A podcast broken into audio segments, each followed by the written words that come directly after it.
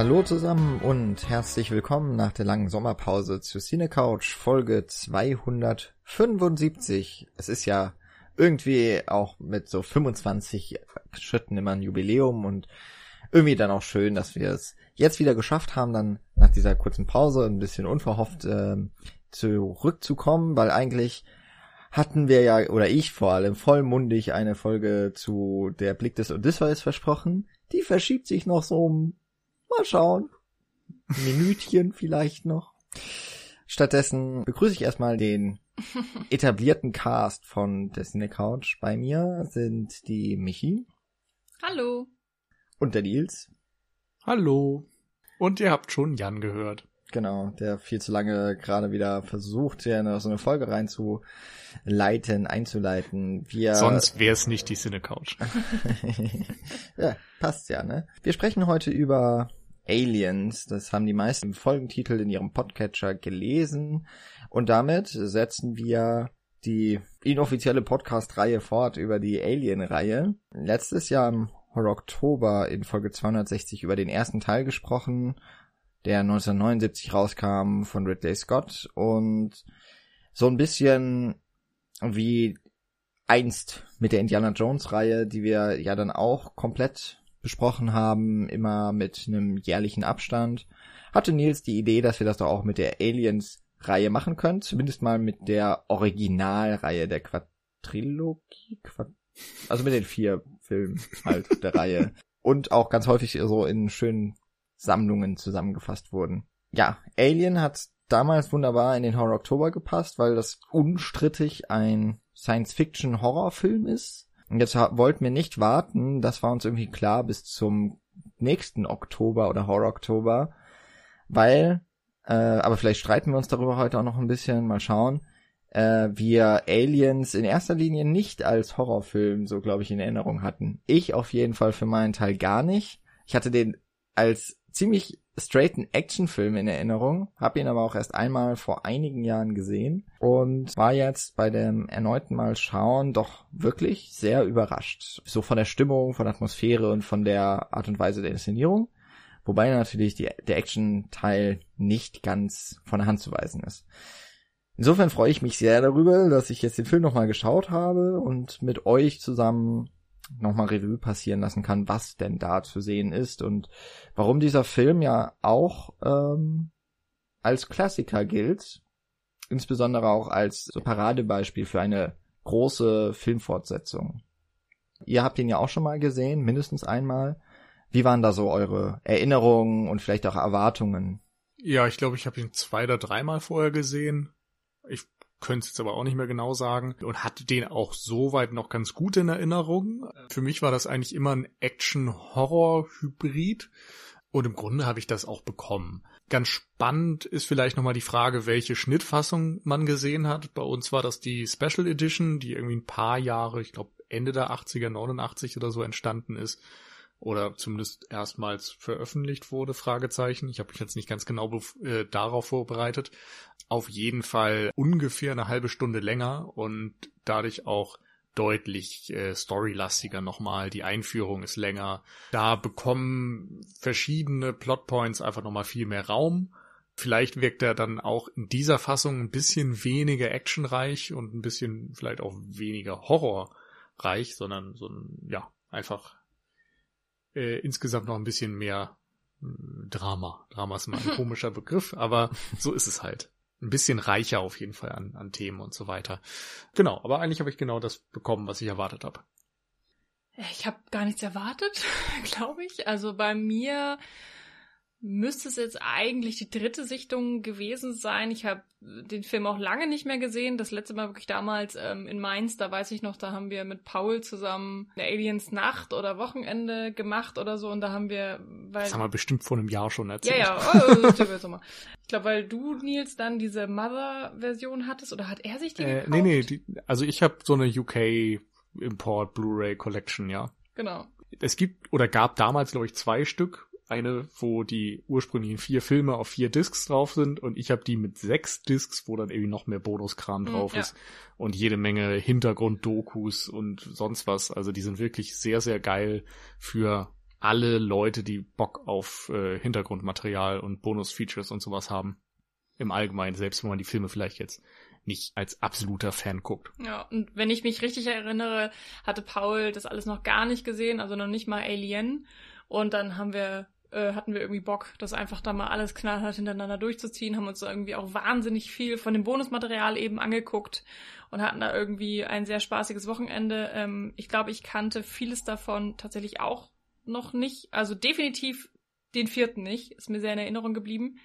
Und ja, also seitdem, also seit mindestens, glaube ich, sechs Jahren, konnte mich noch an einiges erinnern, aber auch eher ja so an, an das Gefühl sozusagen mhm. Äh, was ich hatte mit, mit diesem Film oder was, was er in mir ausgelöst hatte. Und das kam jetzt eigentlich mehr oder weniger genauso wieder. Ja. Ja, ich muss schon sagen, ich erinnere mich dann doch an viele Details. Also ich weiß, womit er anfängt, ich weiß, womit er endet, ich weiß im Grunde die Abfolge dazwischen.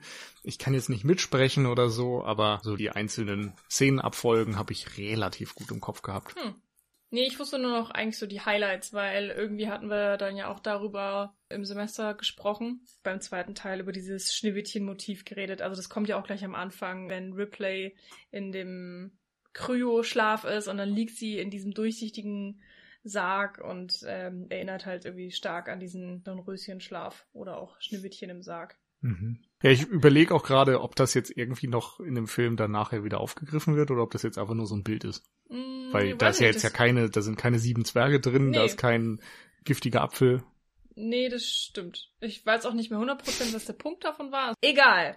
Äh, Studium, lang, lang ist's her. Mein Gott, oh, hab mir so ja. viel behalten. Jan, welche Version hast du denn geschaut? Weil du das jetzt eben auch nochmal so schön beschrieben hattest äh, und ja auch richtig, es gibt die Special Edition und die Kinofassung und die unterscheidet so ungefähr 30 Minuten oder 20 Minuten plus minus Spielzeit. Und ich bin mir ziemlich sicher, dass ich damals, als ich die Filme zum ersten Mal gesehen habe, ich habe noch die DVD UK Box, die auch ziemlich cool ist. Ähm, also ich finde die einfach schön aufgemacht und die ist irgendwie mit acht Discs, also auch ganz schön schwer. Weil zu jedem Hauptfilm gibt es nochmal eine Bonusdisc.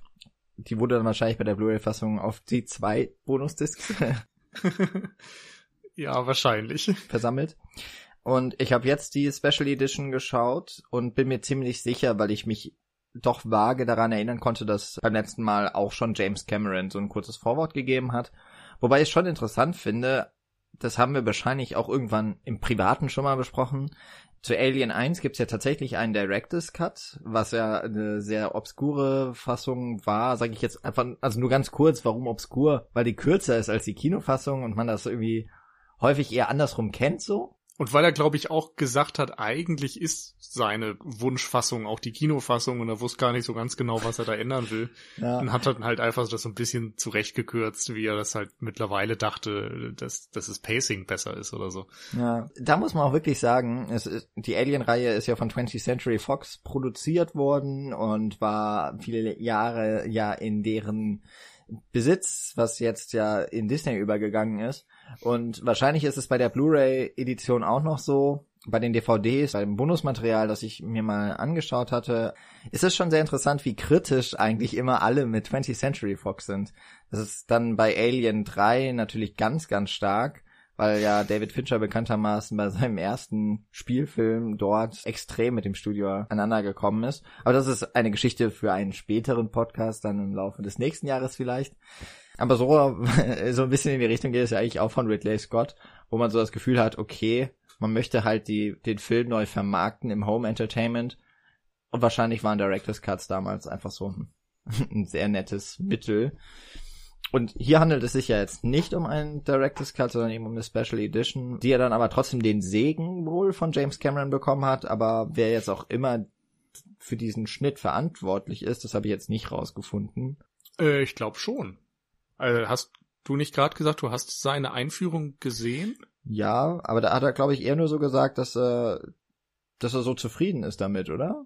Und, und hat nochmal so, also, so gesagt, was die Vorzüge quasi für ihn von dieser Fassung sind, aber ich glaube, es ist halt hm. nicht seine Fassung und deswegen heißt es nicht Director's Cut. Ach so.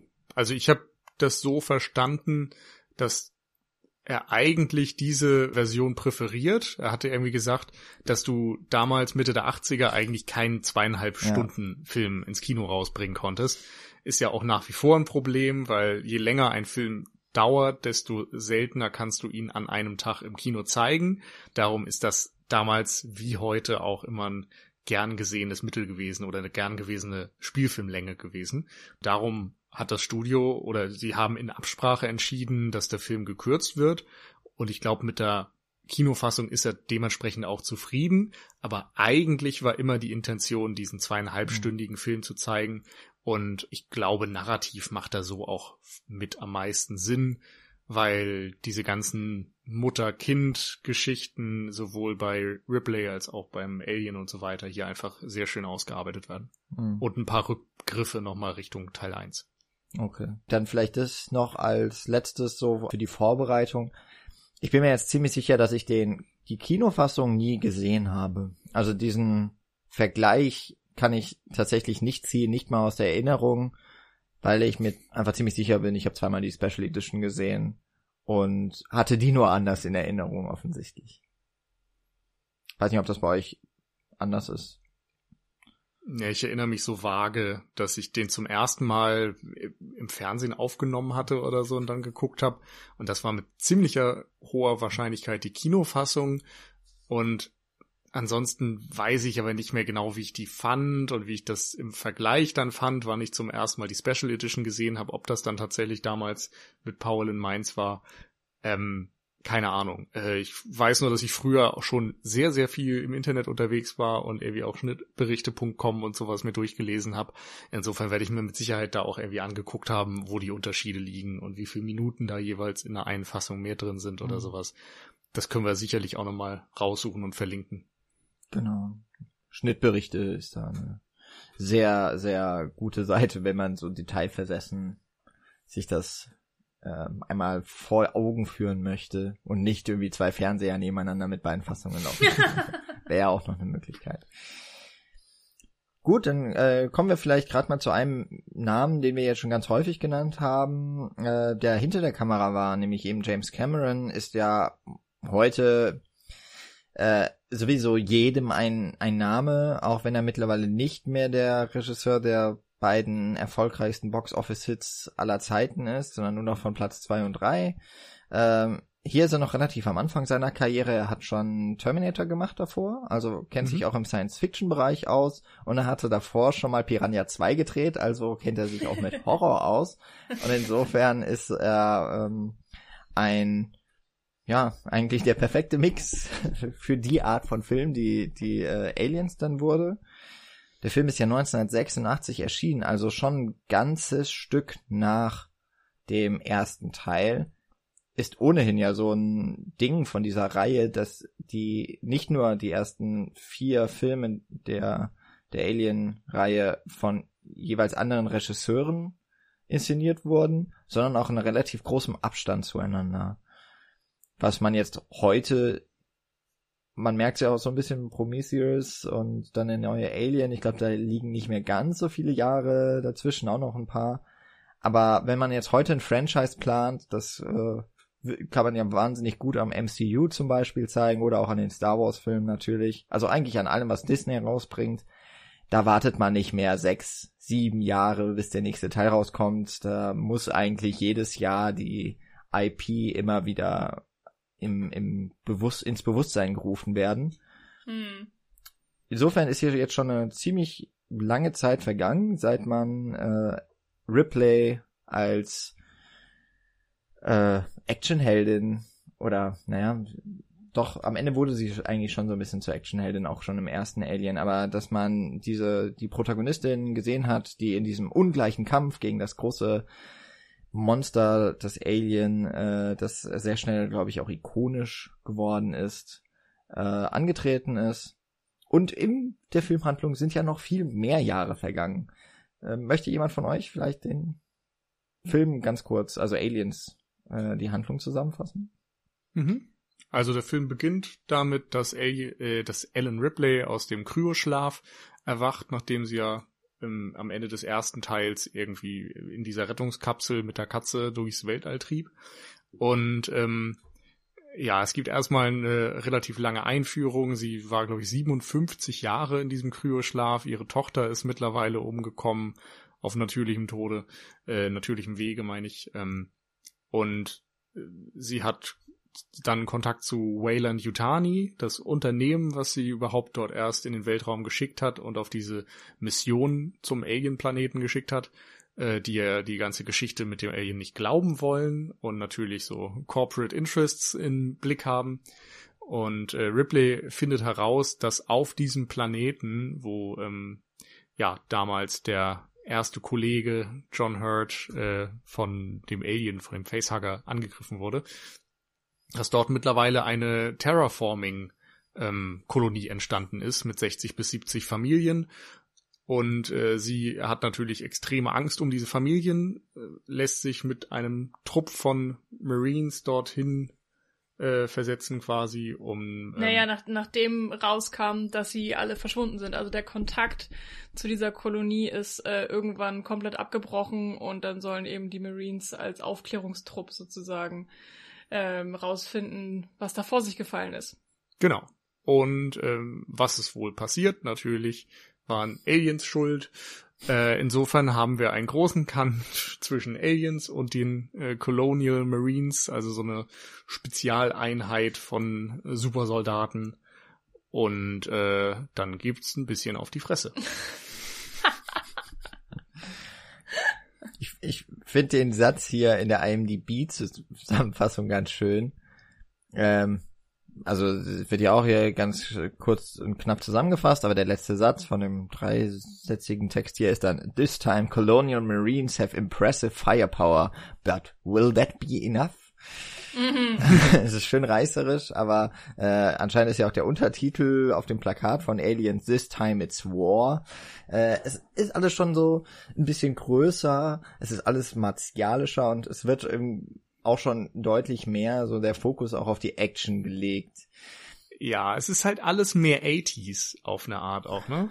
Also der erste Alien, muss man ja auch sehen, waren nur wenige Jahre nach äh, Jaws, so ist während Star Wars quasi groß wurde entstanden. Also als Blockbuster gerade erst ein neues Ding waren.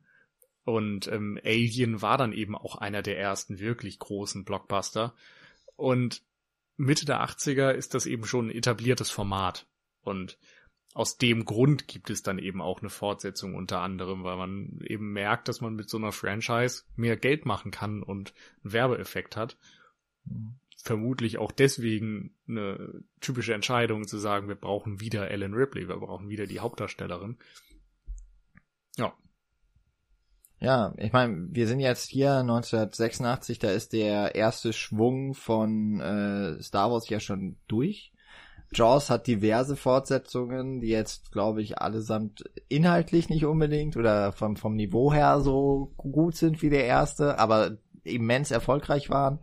Auch die Indiana Jones Reihe wurde schon fortgesetzt zu diesem Zeitpunkt. Also genau das, was du ähm, gerade meintest, so dass Fortsetzungen etwas ist, worauf Hollywood auch ganz bewusst setzt und im großen Maßstab. Das ist ja eigentlich auch etwas, was so mit der Pate, also mit seinen, seinen Anfang genommen hat. Auch French Connection waren, glaube ich, in den 70er Jahren, äh, hat das ja angefangen, dass ähm, Fortsetzungen, die vorher eher, naja, so das war die, so die Serial-Formate, die im Kino liefen. Das war eher immer so das B-Programm. Und das aber Fortsetzungen, so Triple-A-Titel, wie man sie ja heute nennen würde, ähm, auch zugetraut werden. Und das nicht mehr der Gedanke ist, man macht jetzt die Marke kaputt mit einem möglicherweise minderwertigen zweiten Film, sondern man baut es aus, man macht alles ein bisschen größer, man haut mehr Geld rein, mehr Effekte und erwartet sich dadurch auch einen größeren Box-Office-Hit. Das ist so etwas, was tatsächlich um die Wende dann, oder ja, Anfang der 80er Jahre so richtig eingeschlagen ist in Hollywood und ja auch dem System nochmal wahnsinnig, also nochmal so ein neues Leben eingehaucht hat. In dem Sinne, äh, mit neuem Leben meine ich eher neues Geld. Also das, das hat eigentlich Hollywood dann noch einmal so richtig saniert und äh, es ist ja auch so der Zeitraum, wo die Studios aufgekauft werden von Konglomeraten und sowas. Also ändert sich einfach die gesamte Struktur und damit eben auch so ein bisschen der Fokus, womit kann man Geld gut verdienen. Ja. Und da ist tatsächlich und, Aliens ein Paradebeispiel für. Genau. Einerseits so dieses immer mehr, mehr Geld, mehr Action, mehr Monster, so dieses höher, schneller, weiter Motto, was bei Fortsetzungen einfach gerne verwendet wird. Das ist so von einem relativ kleinen Film zu einem extrem großen Film wird. Und ähm, ansonsten halt auch so ein bisschen, ich weiß nicht, ich, ich finde noch ganz bemerkenswert, Aliens eben erschien 1979. Ende der 70er noch so das auslaufende New Hollywood, ähm, wo eben auch kleinere Filme von, von Autorenfilmern ähm, letztendlich eine Chance hatten und ähm, im Kino der 80er, in diesem Blockbuster-Kino, äh, gehen wir dann in eine andere Richtung. Dort sind dann Effekte eben wichtig, Action ist wichtig. 83 ähm, sind dann auch zum Beispiel so Filme wie äh, The Thing erschienen, der damals total gefloppt ist als Creature-Feature, düsterer Horrorfilm nur für Erwachsene und ähm, vielleicht dann auch als Reaktion darauf Aliens ähm, weniger Horrorfilm, eher ein Actionfilm. Rambo-Fortsetzungen sind zu dem Zeitpunkt schon erschienen. Terminator mit Schwarzenegger und eben von James Cameron ist erschienen. Ähm, ich glaube, man merkt halt schon, dass da irgendwie eine neue, äh, eine neue Ära angebrochen ist und ähm, eben Action das neue heiße Ding ist. Und man versucht Aliens irgendwie so ein bisschen in dieses neue, äh, in diese neue Welt zu bringen und dort trotzdem irgendwie einen funktionierenden Film draus zu machen. Ja, ich, mm, also es ist schon spannend, dass es so in, in da so reinpasst in dieses ganze System, aber gleichzeitig ähm, ist es auch finde ich, ein intelligenter Kniff, einfach ähm, diesen, ja, den, den, den Film abzuändern. Also, dass du, du nimmst halt das Beste aus Alien und versuchst aber trotzdem neue Komponenten reinzubringen, damit halt Aliens ein, einerseits ein eigenständiger Film wird, aber trotzdem halt ein wiedererkennbarer Teil der Reihe und vor allen Dingen, dass du so viel Veränderung mit reinbringst, dass es halt nicht heißt, ah ja, das ist ja genau wie Alien, aber jetzt mhm. sieht man halt nach zehn Minuten schon das Monster, weil man weiß ja schon, wie es aussieht. ähm, und jetzt hast du, ähm, weiß ich nicht, wieder dieselben Komponenten. Du hast ein Raumschiff, du hast irgendwie eine kleine Handvoll Leute. Äh, weiß ich nicht, aber irgendwie ein kleiner Teil ist anders. Und ich, ähm, ich finde schon, gerade der große Reiz, äh, den Aliens ausmacht, ist ähm, nicht nur, dass du ja eine große Anzahl eben der des, des Xenomorphs hast, sondern du hast ähm, ein anderes Setting, du hast äh, andere Voraussetzungen und du hast vor allen Dingen halt ein anderes Genre. Und das funktioniert hier tatsächlich wahnsinnig gut, weil er sich trotzdem immer noch bewusst ist, wo er herkommt sozusagen, was die Stärken aus dem ersten Film sind. Die äh, versucht er auch hier auf eine Art wieder ein bisschen ähm, zu kopieren oder eben wieder mit reinzubringen. Zum Beispiel auch eben der Fakt, dass wir extrem lange ähm, die Aliens gar nicht sehen. Das ist mit Sicherheit natürlich auch irgendwie immer ein Kostengrund, weil man halt weiß, sobald irgendwo ein Xenomorph im Bild ist, das war bestimmt teuer. Ähm, und auch ja. so, ähm, dass mit Kniffen gearbeitet wird, dass du, du hörst, wie die Aliens sterben, du siehst es aber nicht und naja, so Kleinigkeiten halt. Aber das soll jetzt gar nicht wichtig sein. Ich glaube, teuer war das gar nicht, weil im Grunde waren es ja Leute in Gummianzügen. Es war eher extrem schwierig, das trotzdem glaubwürdig aussehen zu lassen. Genau, und es ist schwierig zu filmen. Schwierige Filmdrehs sind im Normalfall längere Filmdrehs und das kostet Geld. Ja. Also je mehr du vorbereiten musst, ja, aber es ist jetzt wird. nicht so, wie man heute sagen würde, es ist ein Special Effects Shot und darum teuer, weil du musst da irgendwie ein Monster animieren oder sowas. Nee, animieren vielleicht nicht, aber hier wurde dann äh, ja unter anderem auch mit Miniaturen gearbeitet oder äh, wenn die Aliens sich ähm, speziell andersartig bewegen sollten, dann, dann wurde da auch mit Tricks gearbeitet, zum Beispiel nicht, dass sie äh, parallel zum Boden gelaufen sind, sondern eher, dass äh, das ganze Set umgebaut wurde und dann fallen sie von der Decke. Es sieht aber so aus, als würden sie wahnsinnig schnell auf den Boden rennen. So solche Sachen. Hm. Das sind ja, hm. also für nicht unbedingt Special Effect Shots jetzt vielleicht, aber sind ja auf jeden Fall kompliziertere Shots. Egal. Aber ähm, ich muss sagen, ich finde diese ganze Mischung, also von wir nehmen äh, alte Sachen und packen aber neue dazu, ist hier extrem ähm, ja gelungen, bringt halt nochmal einen komplett anderen Film hervor. Und ähm, gleichzeitig ist er eben ein Kind seiner Zeit mit den ganzen Elementen, die ihr auch schon benannt habt. Ähm, was ich auf jeden Fall nochmal erwähnen möchte, ist, wie geil diese Idee ist, den Film nicht Alien 2 zu nennen oder so, sondern von Alien zu Aliens zu ja. gehen und irgendwie mit diesem Titel sofort klar zu machen, es ist A, eine Fortsetzung, aber es ist B, mehr Aliens. Ja. Es ist jetzt, ne, so, du weißt sofort als Zuschauer, was du da bekommst und irgendwie mhm. will das, glaube ich, erstmal jeder sehen. Ja. Ich fand, ähm, woran ich mich tatsächlich auch gar nicht so krass erinnern konnte, ist, ähm, dass er ja einigermaßen nahtlos an den ersten Teil auch anschließt. Also ich meine, klar, es sind 57 Jahre vergangen, also über ein halbes Jahrhundert. Das ist natürlich schon ähm, verändert ja eigentlich viel. Also ich, wenn man sich allein den Sprung anguckt von heute zu 50 Jahre vorher oder 60 Jahre vorher, was da noch alles anders war. Aber ähm, ja, wir haben eben, wir starten, wir fangen ganz sofort an, wieder mit Ripley. Es ist sofort klar, ah, okay, sie ist wieder dabei, sie ist wieder unsere zentrale Figur. Ähm, das setzt ja auch schon mal viele Sachen voraus, die man dann sozusagen erwarten kann, die spannend sind. Ähm, und äh, ja, dass, dass Ripley dann auch erstmal erfährt, so, ähm, was ist denn passiert, so ein bisschen was ist jetzt so der Stand der Dinge, aber dass, dass sie eben auch erklärt, ja, was ist damals eigentlich passiert, sozusagen. Und für sie ist es ja eigentlich gerade erst passiert. Also wenn man darüber mal nachdenkt, dass sie hat zwei Tage die absolute Hölle erlebt, oder ich glaube, es waren sogar weniger als zwei Tage innerhalb von Alien. Und dann ist sie schlafen gegangen, das fühlt sich ja an wie eine Sekunde. Und ja, jetzt geht der Horror sofort wieder weiter.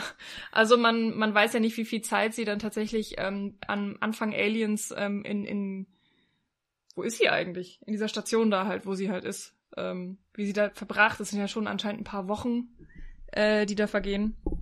Aber ähm, ja, das fand ich eine, eine spannende Entscheidung, dass es sofort, sofort weitergeht.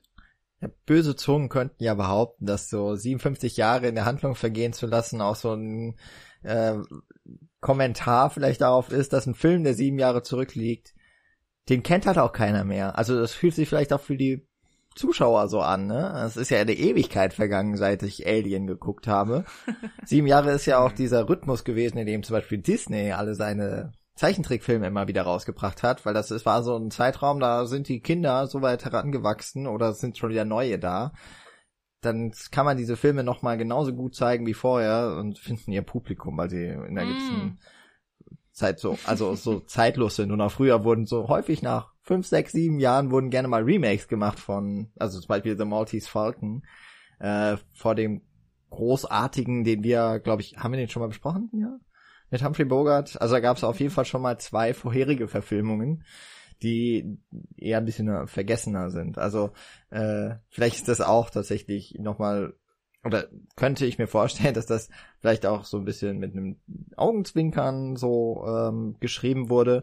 Auf der anderen Seite gibt natürlich dieser dieser lange Zeitraum einfach dramaturgisch macht er Sinn, weil er gibt äh, der Ripley gleich am Anfang ja so einen richtigen, also sie ist ja eigentlich klar, sie hat ihre Crew verloren und sie äh, hat gerade so überlebt, aber sie hat ja noch ihre Katze so, das ist ja auch irgendwie eine so eine Mutterbeziehung schon gewesen, äh, Mutter-Kind-Beziehung, die sich im ersten Teil so ein wenig aufgebaut hat, ähm, aber eigentlich eher mal an einem war sie so on top und äh, sie wacht wieder auf und sie erfährt, dass ihre Tochter, der sie ein Versprechen gegeben hat, zurückzukommen, die ist tot. Also sie wird einfach wie, also sie wird sofort auf den Boden der Tatsachen und nochmal darunter so zehn Meter Kuhle gegraben und da wird sie da reingeworfen. Äh, das ist schon mal extrem klug, äh, weil es unserem Helden, unserer Protagonistin einfach ähm, wahnsinnig schon mal Profil gibt und ähm, gleich so so ein ähm, Potenzial zur Identifizierung und ähm, einfach nur so ein, ein, ein Aspekt fürs äh, Set-Design und auch für das Production-Design generell. wenn 57 Jahre in der Handlung vergehen, ist es eine sehr gute Möglichkeit zu sagen, man ist ja jetzt auch filmisch in den Effekten ein bisschen weitergekommen. Die Dinge, die man jetzt einbauen kann, die für einen Actionfilm vielleicht auch wichtiger sind, das ist ja super gut, wenn man jetzt auch noch 57 Jahre vergehen lässt, weil dadurch wird es auch innerhalb dieser, dieses Universums, das es ja auf einmal wird, durch den zweiten Teil des Franchises, kann man das sehr logisch erklären, dass das fortgeschrittener ist. Etwas, was viel später mit äh, so Filmen wie Prometheus und Alien Covenant halt irgendwie ad absurdum geführt wird, weil die Technik da halt, also alleine was die Bildschirme da bei den Raumschiffen dann zu leisten müssen, äh, halt sehr viel besser aussieht als das, was im 1979er Alien in so einem komischen Raster äh, abläuft. Aber hier sind wir ja noch nicht, sondern hier ist es tatsächlich eine logische Weiterentwicklung, die sich auch innerhalb dieser Welt ähm, logisch ergibt, einfach durch den technischen Vorsprung qua Zeit vergangen. Also mhm.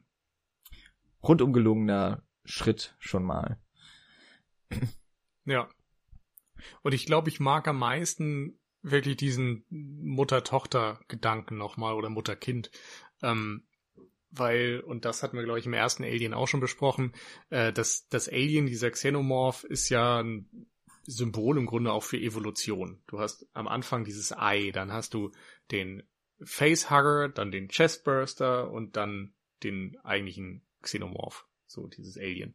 Und es entwickelt sich eben immer weiter und dieses Chestbursting, wo er durch die Brust äh, entspringt, äh, hat so eine gewisse geburtenähnliche ähm, Darstellung und äh, HR Giga hat in seinem Alien-Design ja auch ganz viele irgendwie äh, genitalienmäßige Dinge verarbeitet. Dieser Peniskopf vom Alien unter anderem und so weiter. Und ähm, es macht halt irgendwie Sinn, dann das so ein Stück weit auf, äh, auf das Menschliche zu übertragen, finde ich. Und äh, diese Beziehung zwischen Evolution, Nachwuchs und so weiter da mit aufzuarbeiten. Und äh, er macht ja dann irgendwann die Ebene auf, dass eben ähm, Ripley eine Art Ziehtochter bekommt, auf die sie aufpassen kann, die sie retten kann, die ihr neues Ersatzkind wird, nämlich Newt. Und auf der anderen Seite bekommen wir diese Alien Queen, die ähm, ihr großer Endgegner ist und ihrerseits auf ihren Nachwuchs acht geben möchte. Ja. Das stimmt. Ähm, das ist auch noch natürlich so der, der, einer der Kniffe dieses Films, äh, wo mit dem gearbeitet was, wird, was man hat, aber gleichzeitig geht es irgendwie so einen Schritt weiter. Also nicht nur, dass wir wahnsinnig viele Aliens auf einmal haben, was ja daher rührt, dass äh, die ganze Kolonie, die da vorher gewohnt hat, ähm, wahrscheinlich, wir sehen es ja nicht, aber man kann einfach annehmen, dass sie dann halt alle von Facehuggern befallen wurden und aus einem Menschen, glaube ich jetzt jedenfalls mal, schlüpft dann wahrscheinlich ein Chestburster, das heißt ein Alien und da ungefähr 160 Leute da gewohnt haben. Im besten Fall hast du dann auch 160 Xenomorphs, die dann letztendlich entstehen. Das ist ja schon eine unglaubliche Armee, wenn man sich äh, ja vor Augen hält, äh, was eben ein einziger Xenomorph im ersten Alien ähm, alles so angestellt hat. Naja, aber eben diese Weiterentwicklung ist dann noch diese Queen, die erst im letzten Fünftel oder so des Films oder noch später erst auftaucht, weil sich dann auch erst die Frage gestellt wird, so, ha, wo kommen eigentlich die Eier her? Also wo haben die ihren Ursprung? Mhm. Ähm, ist auch so ein bisschen das Henne-Ei-Prinzip, so wo kommt die Queen dann denn eigentlich her? Aber mein Gott, wen interessiert's? Irgendwo aus diesem Schiff, was da halt noch rumläuft, ist ja auch Schnuppe. Ähm, Hauptsache, wir haben ganz viele Eier und ein neues, neues Riesenmonster, ähm, gegen das Ripley kämpfen kann. Weil es ist ja nicht schlimm genug, dass sie mit diesen Colonial Marines diese 160 Xenomorphs abwehren muss ähm, und irgendwie alle sterben. Mal wieder, natürlich, außer sie und dieser Hudson. Nee, Hicks. Hicks war's, genau. Äh, ja, wir haben dann eben noch ähm, die Queen als, als weitere Evolution. Ähm, was ganz spannend ist, weil der Xenomorph mit seinen Evolutionsschritten auch gerne mal als Parasit beschrieben wird. Also Ripley macht das ja tatsächlich auch. Sie versucht es so zu beschreiben, dass eben ja auf parasitenähnliche Weise Eier äh, in in einem anderen Lebewesen gelegt werden und daraus entspringt dann eben das neue Leben des Xenomorphs. Und so die Queen ähm, spielt da ja eigentlich ganz gut mit rein. Also man denkt ja vielleicht dann vielleicht auch als erstes an eine Biene mit ihrem ganzen Bienenhaufen. Da ist es ja auch so, dass eine Königin die ganzen Eier legt. Aber wenn ich mich jetzt nicht total irre, ist es tatsächlich bei so Termiten und so, glaube ich, auch so. Also bei anderen Insektenarten. Ähm, dass sie dann auch sehr viele Eier legen. Ist jetzt nicht so krass parasitär. Ich glaube, das, das funktioniert dann irgendwie nochmal ganz anders. Aber ja, wir sind irgendwie in dieser Insekten, Kriech, Ekel, widerlich Ecke und mhm. das passt ja dann auch irgendwie wieder alles ganz gut zusammen. Trotzdem hat sie natürlich etwas Majestätisches, also sie ist ja eine Queen und gleichzeitig ist es irgendwie alles super eklig, weil dann wird es auf einmal schleimig und dann hat sie diesen, diesen riesigen Schlauch da so hinten dran. Also das sind auch ganz, ganz viele tolle ähm, ja, Horrorwesenselemente, die man da auf einmal mit reinbringen kann, weil vorher ist der Xenomorph ja eigentlich dieses glatte Wesen mit, mit diesem ja fast schon wie so steinähnlichen Körper irgendwie, weil er so poliert zu sein scheint und, und auch diese komischen Formen irgendwie hat.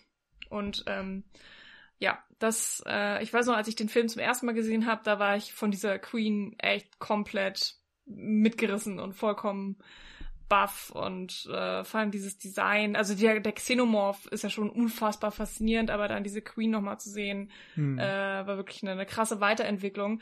Und die wurde ja tatsächlich noch nicht mal von HR Giga ähm, gemalt, also jedenfalls nicht für den Film. Also vielleicht gab es vorher mal Zeichnungen, die er gemacht hat oder so, keine Ahnung. Aber das Design wurde hier tatsächlich von anderen Leuten weiterentwickelt. Ähm, und irgendwie passt es halt ziemlich gut rein. Hm und äh, gibt, also ich meine, es ist jetzt ja kein riesen Twist oder so, es verändert die Geschichte an sich ja nicht, aber es ist nochmal echt so ein sehr schönes Extra, was nicht aufgezwungen wirkt, sondern irgendwie passend einigermaßen in dieses ganze Universum der, der Xenomorphs sozusagen. Mhm. Und dann natürlich auch nochmal einen großartigen Hauptkampfhöhepunkt ähm, am Ende ähm, hervorbringt. Ja. ja. Es ja. Verschärft auch einfach diese Mythologie nochmal und setzt damit ja auch eigentlich den Startschuss für die gesamte Reihe als, als erste Fortsetzung. Denn natürlich, Alien, der Teil 1, führt alles ein und, und startet diese Mythologie, aber mit Teil 2 wird eben erst die Regel, wie verändern die Fortsetzungen sich jeweils äh, aufgemacht. Und hier ist es eben so, alle beziehen sich wieder auf diese grundsätzliche Mythologie, aber jeder Film fügt eigentlich so ein bisschen was Neues hinzu und eigentlich immer mindestens ein neues Alien oder eine neue Form von Alien. Hier ist es eben die Queen, im Teil 3 wird es dann dieses neue Hybrid-Ding sein, im Teil 4 dann eine geklonte Form und alle setzen sich auf ihre Art und Weise mit Fortpflanzung und Evolution und so weiter als Thema auseinander. Ja, mhm. lustigerweise, ähm, weil du ja das Mutterthema angesprochen hast, das ist natürlich hier in dem Film sehr präsent und ich finde, es ist auch wirklich eine sehr schöne Erzählung, die stattfindet und die auch trotz dessen, dass du eigentlich ähm, zweieinhalb Stunden Horrorelemente und Actiongeballer und Schweißblut und Tränen bekommst, trotzdem funktioniert diese emotionale Geschichte, die so zwischendurch immer wieder anklingt, ähm, ganz gut, finde ich jedenfalls. Und im dritten Teil ist das Mutterthema ja tatsächlich auch nochmal da, wenn, naja, wir spoilern ja sowieso alles, ne, aber wenn dann äh, Ripley ja tatsächlich ein Alien in sich trägt, ähm, das also ne, schwanger ist mit, mit einem Alien. Und ähm, ich fand das so spannend, da konnte ich mich auch nicht mehr so 100 pro dran erinnern. Hier in Aliens haben wir ja auch ganz am Ende den Moment, wenn Ripley durch die Eier geht und der Queen damit droht, dass sie die Eier mit dem Flammenwerfer zerstört. Und die Queen in dem Moment tatsächlich ja reagiert und ihre Kinder zurückpfeift sozusagen und sagt, okay, wir lassen Ripley mal hier äh, durchziehen, aber dafür äh, werden meine, meine Eier nicht äh, zerstört. Ähm, dass da irgendwie wirklich dieser, dieser komische, stillschweigende Moment ist, wo Ripley um das Leben von Newt ähm, kämpft und genauso eben die Queen um das Leben ihrer Eier. Also vollkommen faszinierend. Das ist auch wirklich etwas, was ich mh, hm, so in der Art, glaube ich, in noch keinem Horrorfilm gesehen habe oder auch in einem Film, wo Aliens irgendwie vorkommen, dass dieses Element so, ich habe hier ein Lebewesen, um das ich mich kümmere und die genauso, obwohl wir komplett andere Spezien sind und uns gegenseitig eigentlich nur umbringen wollen, aber jetzt gerade sind wir uns einig, ist das, hat das eine wichtigere Priorität. Und Saving what we love, not fighting what we hate. Ja. Womit wir wieder bei Star Wars wären. Aber ähm, das ist echt, ja, das habe ich in der Art, also in dem Film einfach nicht erwartet. Und ähm, ich finde es tatsächlich auch nicht kitschig, auch wenn es wahnsinnig kitschig sein könnte oder vollkommen deplatziert. Aber irgendwie passt es rein. Ich weiß nicht, wie er das gemacht hat. Ja, es ist generell einfach ein ähm, Vielleicht auch aus heutiger Sicht so ein bisschen überraschend, weil in Aliens für so einen Blockbuster dann doch auch sehr viele verschiedene Ebenen drinstehen. Also ganz zentral, da kann ich jetzt auch gar nicht mehr, eigentlich kann ich da gar nichts mehr so hinzufügen, ist eben diese Mutter-Kind-Thematik, die dann eben ja auch noch das Monster irgendwie humanisiert oder ja, also irgendwie menschlich macht. Ähm, was ein glaube ich, auch wirklich einmaliger Trick ist in der gesamten Reihe. Also das wird ja, ja. auch in Alien äh, und Fortsetzungen so nicht mehr wiederholt, glaube ich. Außer äh, wenn man den äh, die Androiden, die es in der Reihe ja auch gibt, die immer so etwas zwielichtig sind. Äh, Aber das Baby. Hä? Das süße, flausche Alien-Baby. Es ist das Teil 4. Teil 4. Also Teil 4 finde ich ja, also ich freue mich nicht unbedingt darüber, dass wir diese oh. Reihe hier wahrscheinlich so fortsetzen, wie wir das mit Indiana Jones ja. gemacht haben. Aber so wie, glaube ich, ihr euch jetzt nicht sonderlich auf Indie 4 gefreut habt, werde ich mich entsprechend wenig auf Alien 4 freuen, weil ich den wirklich ganz, ganz katastrophal finde. Aber da kommen wir ja, dann ja noch dazu. Auch. Ich fand den ja damals, als wir den eben in Mainz geguckt haben, super unterhaltsam. Also klar, der ist irgendwie sehr komödiantisch und das kann man hassen, das kann ich nachvollziehen. Aber Gott, ich fand dieses Alien-Baby einfach so großartig, ich hatte sehr viel Spaß damit. Bin, ich bin Aber, mal gespannt, wenn wir da das, werden wir zukommen. Ja, genau, ja. wenn wir da nochmal zukommen, bin ich sehr, sehr gespannt drauf. Ja, ich merke tatsächlich auch gerade, dass ich wirklich Schwierigkeiten habe zu folgen. Also ich scheine diesen Film sehr krass verdrängt zu haben. Irgendwie Traumabewältigung, ich weiß es nicht. Aber meine Fresse, also das war das an was ich noch erinnere, ist wirklich grauenhaft. Von daher habe ich echt so ein bisschen Schiss, wenn ich das meiste schon wieder vergessen habe, was da noch irgendwie kommt. Aber ja, wir stellen uns äh, der Dinge, die da kommen werden. Jan, ähm, wir, wir schaffen das.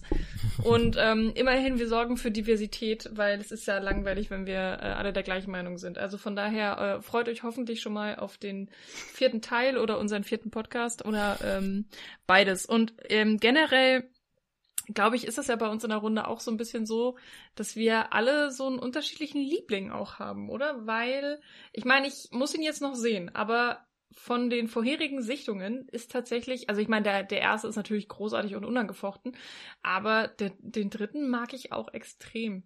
Und den hassen ja super viele Leute.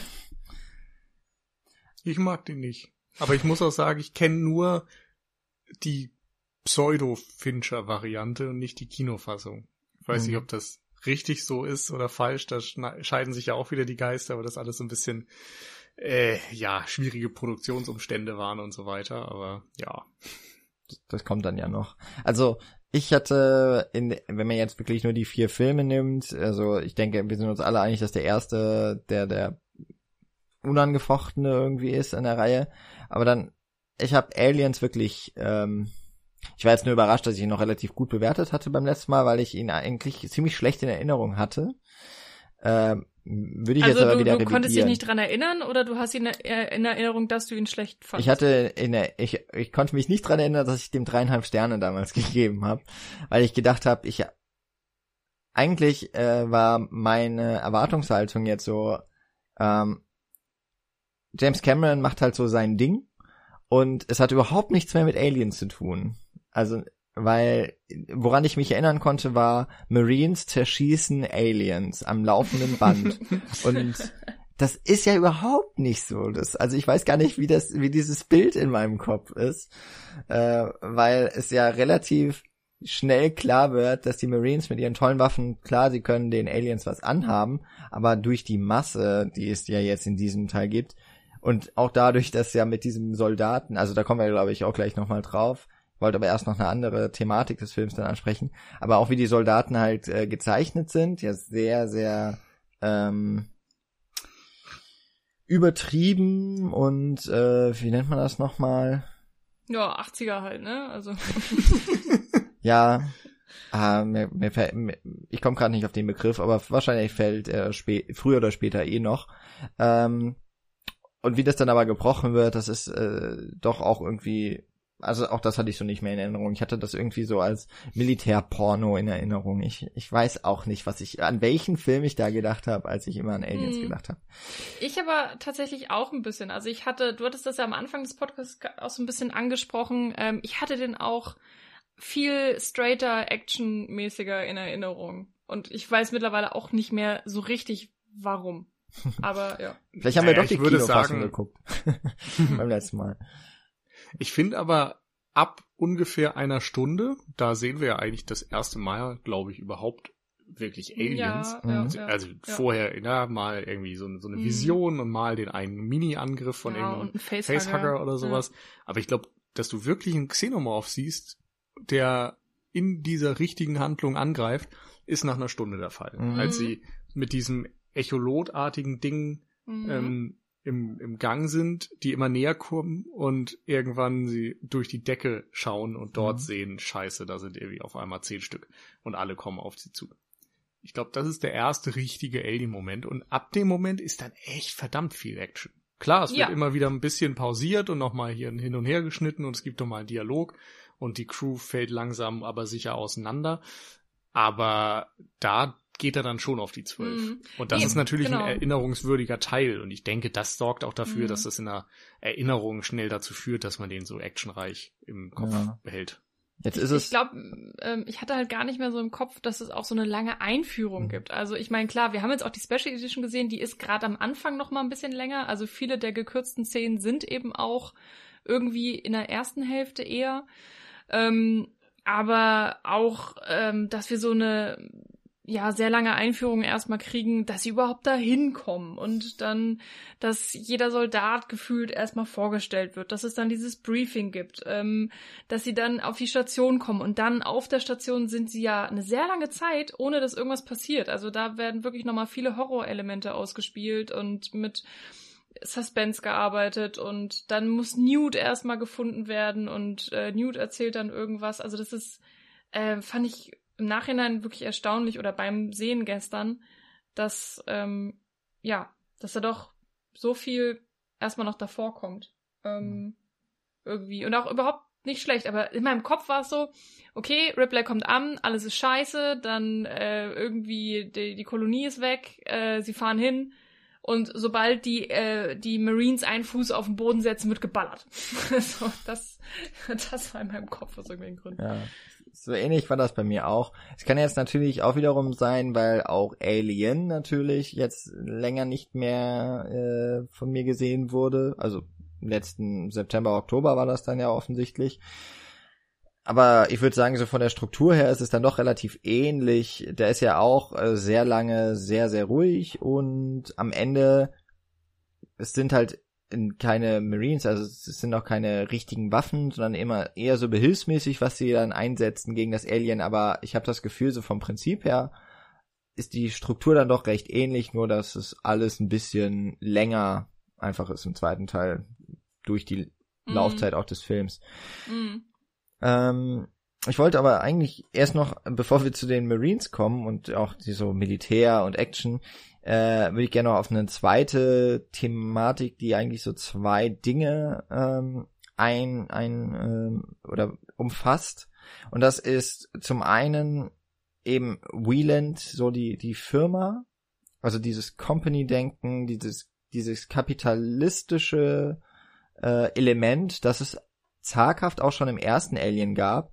Aber, und ich glaube, daran kann ich mich erinnern aus der Folge damals aus dem Oktober, das haben, da haben wir schon viele Sachen quasi in den Film reingelesen, die wir aus den Nachfolgern kennen. Also, dass wir quasi das Worldbuilding, das danach entstanden ist, schon so ein bisschen immer mit reinbezogen haben und teilweise überrascht waren, dass zum Beispiel der Planet, der hier jetzt äh, diese Kolonie ist, LV426, der hatte ja noch gar keinen Namen im ersten Teil. Das kam ja erst später nach. Ähm, und was Wieland so alles richtig macht, das kommt jetzt auch erst im zweiten Teil. Und ähm, baut aber oder fußt auf den Ereignissen, auf dem, was wir schon gesehen haben, was eher so im Production Design und Set Design steckte im ersten Teil und ein paar Dialogen, ne, das sind Minenarbeiter, die wollen halt nur ihr Sold oder ihr, ihren Lohn halt haben, dafür sind die da unterwegs und sind irgendwie auch nicht die hellsten vom, von den Sternen da draußen. Ähm, und da finde ich, wird es hier echt gut, gerade auch durch diesen äh, ja kapitalistischen Unterton, der da immer dahinter steckt, nochmal weiter ausgearbeitet und die Welt bekommt auf einmal so richtig, äh, die nimmt so richtig Form an, obwohl wir ja trotzdem, mm. wir sind auf einer Station irgendwo im Weltall, wir sind ja auch nicht auf der Erde.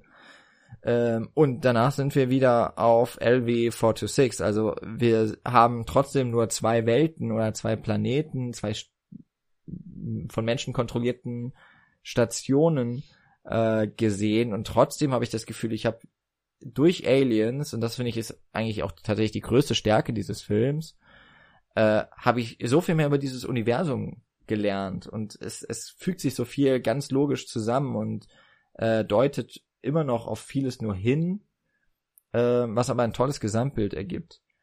Und dahinter steckt halt ja, in, diesem Fall ist es ja jetzt der Burke, ähm, also ein, ein Vertreter von, von dieser Firma, die ja wohl von der, also das, was man jetzt hier weiß, die stammen ja wohl von der Erde und die sind relativ gut betucht und sind halt auf der Suche nach weiteren äh, Gewinnmöglichkeiten im Universum und wollen dort jetzt eine Kolonie aufbauen und vielleicht ja auch nicht nur dort. Also ähm, es ist dieses Expansionsdenken und da wird halt das Leben dieser Bewohner auf oder in dieser Kolonie wird halt sehr gering eingeschätzt, wie wir ja ganz schnell merken. Also äh, Ripley spricht das ja auch in einem der ersten Gespräche an, oder es ist ja quasi die, die Bedingung, die sie stellt, um mitzukommen an Burke, äh, dass er da, dass sie hinfliegen, um diese Alienrasse zu vernichten und nicht, um die irgendwie für die Forschung und für die Nachwelt zu bewahren. Worauf er natürlich einwilligt, aber eigentlich ein anderes Ziel verfolgt. Und dieses rücksichtslose Denken ist ja ein sehr, sehr starker, eine sehr starke Kritik am Turbokapitalismus und an diesem ökonomischen, an dieser am ökonomischen Primat quasi im, im Weltdenken. Hm. Das ähm, zeigt sich ja tatsächlich auch schon ganz, ganz am Anfang des Films, als ähm, Ripley äh, versucht zu erklären, was eben auf der Nostromo und so weiter passiert ist und ähm, dass eben fünf, sechs, oh Gott, ich weiß gar nicht, aber die Crew gestorben ist und sie um Haaresbreite davongekommen ist und äh, die Anzugträger, die dann da eben sitzen, sagen, ja, aber sie haben ja das Schiff zerstört und das waren ja so und so viele Millionen wert. Abzüglich, und, abzüglich 57 Jahre Gehalt. und ähm, das macht natürlich einfach schon sehr viel mhm. deutlich und zeigt natürlich auch Ripley, wo es hingeht sozusagen, in, in welcher, mit welchen Leuten sie es zu tun hat, in welcher Welt sie lebt und ähm, sie ist ja auch einfach komplett chancenlos. Das fand ich auch sehr interessant, dass wir am Anfang des Films ein, äh, eine sehr gebrochene Heldin einfach sehen, die ähm, der neuen Welt sozusagen oder diese Welt 57 Jahre später wehrlos ausgesetzt ist. Sie kann nichts machen. Sie ähm, ihr Titel wird ihr entzogen. Sie darf keine kein Captain mehr sein oder kein kein Schiff mehr fliegen und ist dazu verdammt, den einzigen Job anzunehmen, den sie bekommt. Und dann irgendwie ist sie so ein Lagerhelferin oder was auch immer sie dann da macht. Aber sie ist eben nicht zu stolz, ähm, diesen Job tatsächlich auch anzunehmen und einfach zu sagen, okay, so, dann mache ich jetzt das Beste aus der Situation und Hauptsache, ich kann irgendwas machen. Ähm, und gleichzeitig kämpft sie eben mit, mit diesen Dämonen ähm, und, und der, dem Trauma und der Vergangenheit, ähm, was sie eben ja aus diesen schrecklichen Ergeb äh, Erlebnissen mitgezogen hat. Und ähm, das ist ja auch eine äh, spannende Entwicklung, die sie da durchführt und die dann auch natürlich dazu führt, dass sie überhaupt wieder zurückkommt und gleichzeitig diese, ähm, ja, dass sie über sich selbst hinauswächst und ihre, ihre eigene Vergangenheit aufarbeitet, indem sie natürlich dann da auch wieder auf dem Planeten ist, wieder gegen das Alien kämpft und ja tatsächlich dann auch ähm, gewinnt am Ende.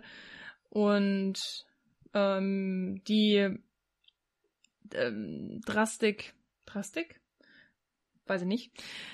Äh, Konsequenz, das wollte ich haben. Mit, mit der das auch ähm, durchgezogen wird von Burke. Also, dass er wirklich immer nur Kapital im Center äh, seiner, seiner Mission sozusagen hat. Ähm, hatte ich auch nicht mehr so auf dem Schirm, hat mich auch irgendwie ziemlich erschreckt, weil man immer so einen sehr bitteren Unterton ähm, äh, oder Geschmack im Mund hat, weil man denkt so, ja, das ist die Welt von heute. So, ich meine, klar, wir haben keine hm. Aliens, äh, wir, wir, wir fliegen nicht unbedingt auf irgendwelche Planeten Millionen Galaxien entfernt. Das natürlich nicht. Aber dieser Grundgedanke dieses Kapitalismus, so von wegen, ah ja, dann sterben halt ein paar Menschen, ist in Ordnung äh, und, und ich äh, Quarantäneregeln, ach, wer braucht das schon? Ich, äh, ich schleuse dieses Alien einfach ein, indem ich den Facehugger auf, auf die zwei Frauen schieße und dann, dann, dann kriege ich, was ich will und kann am Ende irgendwie Millionen scheffeln, dadurch, dass ich eine Waffe aus dem Alien mache, weil wir haben ja natürlich noch nicht genug hm. Waffen auf der Welt. Wir brauchen noch mehr. Und Wayland Yutani ist ja schon einer der größten Firmen auf, auf der ganzen Galaxie und wir haben ja alles, was wir brauchen. Aber wir könnten ja noch eine Alien-Waffe haben. Wie geil wäre das denn? Und ich bin hm. Burke, der kleine Mann. Ich sorge dafür, dass das gemacht wird. Komme, was wolle. Weil das ist die beste ja. Idee, die ich hier hatte. Aber das Krasse finde ich ist eben vor allem, dass es nicht nur die Welt von heute ist, sondern dass es halt auch die Welt von vor 35 Jahren schon war. Ja. Also das war damals schon scheiße. Und wir haben einfach trotzdem keinen anderen Weg gewählt, sondern sind einfach straight weiter in die Richtung.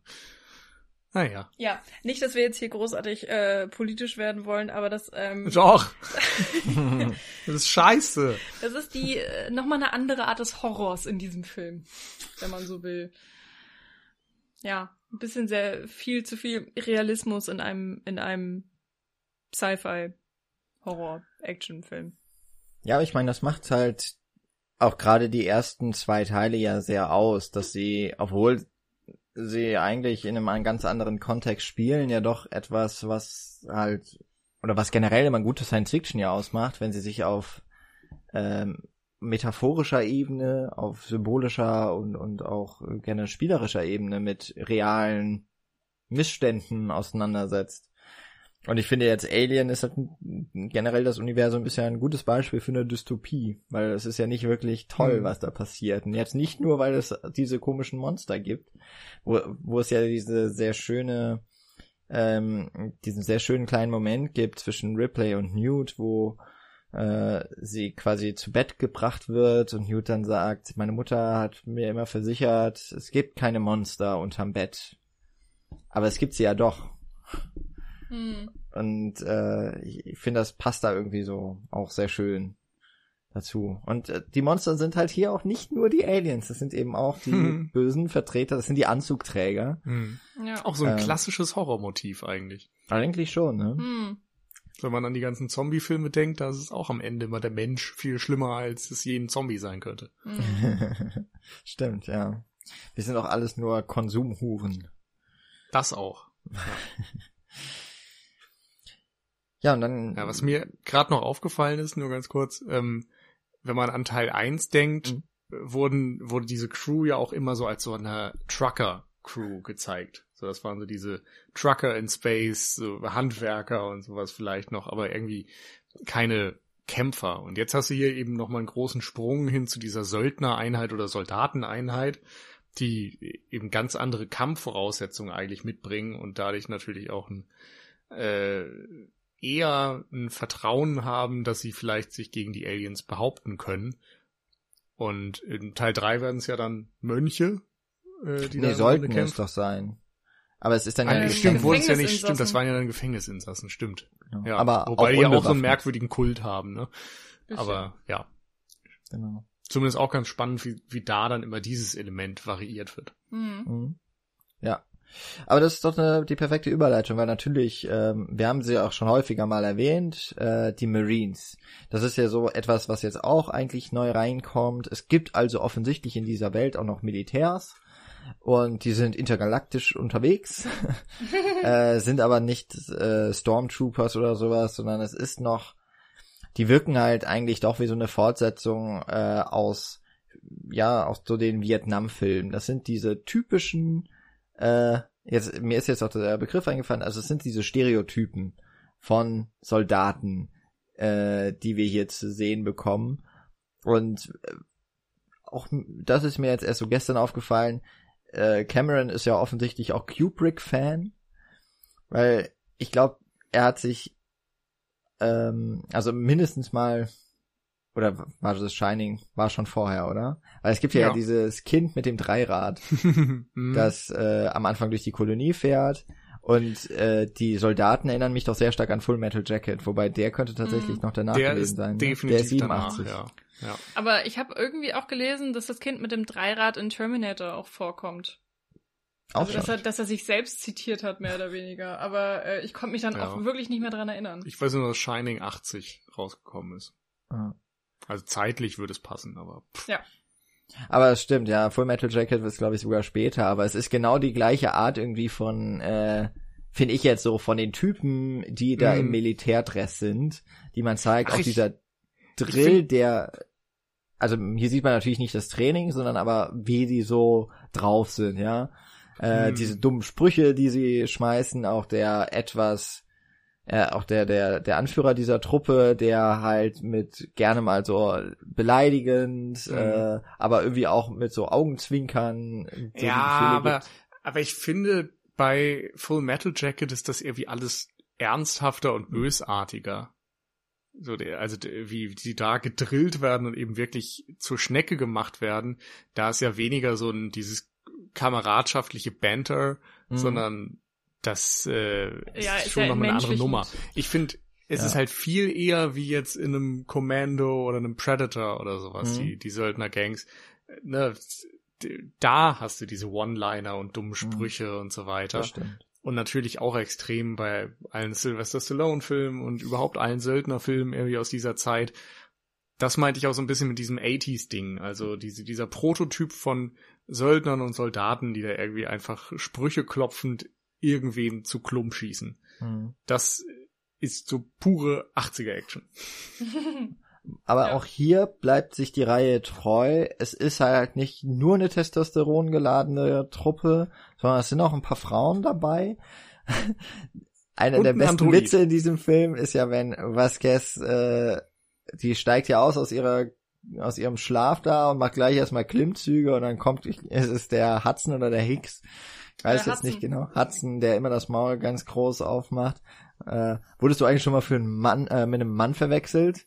Und dann gibt sie ja einfach auch, das passt einfach zu der Reihe, weil Frauen sind ja, die nehmen halt den Mist nicht einfach so an, sondern die wehren sich und sie dann einfach sagt, nö, dich. und äh, das ist, das finde ich, das ist schon irgendwie auch ganz cool, hatte ich auch nicht mehr ganz so in Erinnerung, dass es eben auch so ein bisschen eine bunt durchmischtere Gruppe ist. Also es ist schon auch ziemlich divers, so vom Cast.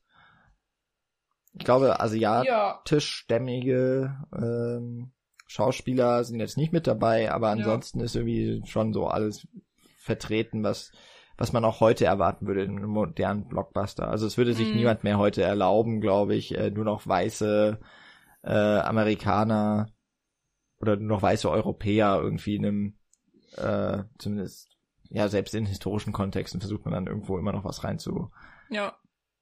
Klappen. Also ich glaube auch für damalige Verhältnisse wirklich divers. also äh, und es wird ja dann auch sehr sehr offen damit gespielt, so von wegen oh wir haben hier eine harte Frau im Team irgendwie. Sie ist sie sie ist ja auch wirklich eine der härtesten äh, und äh, überlebt bis fast zum Schluss und kriegt ja auch einen heroischen Tod. Ähm, wenn man das so nennen kann, ja, schon irgendwie, ne?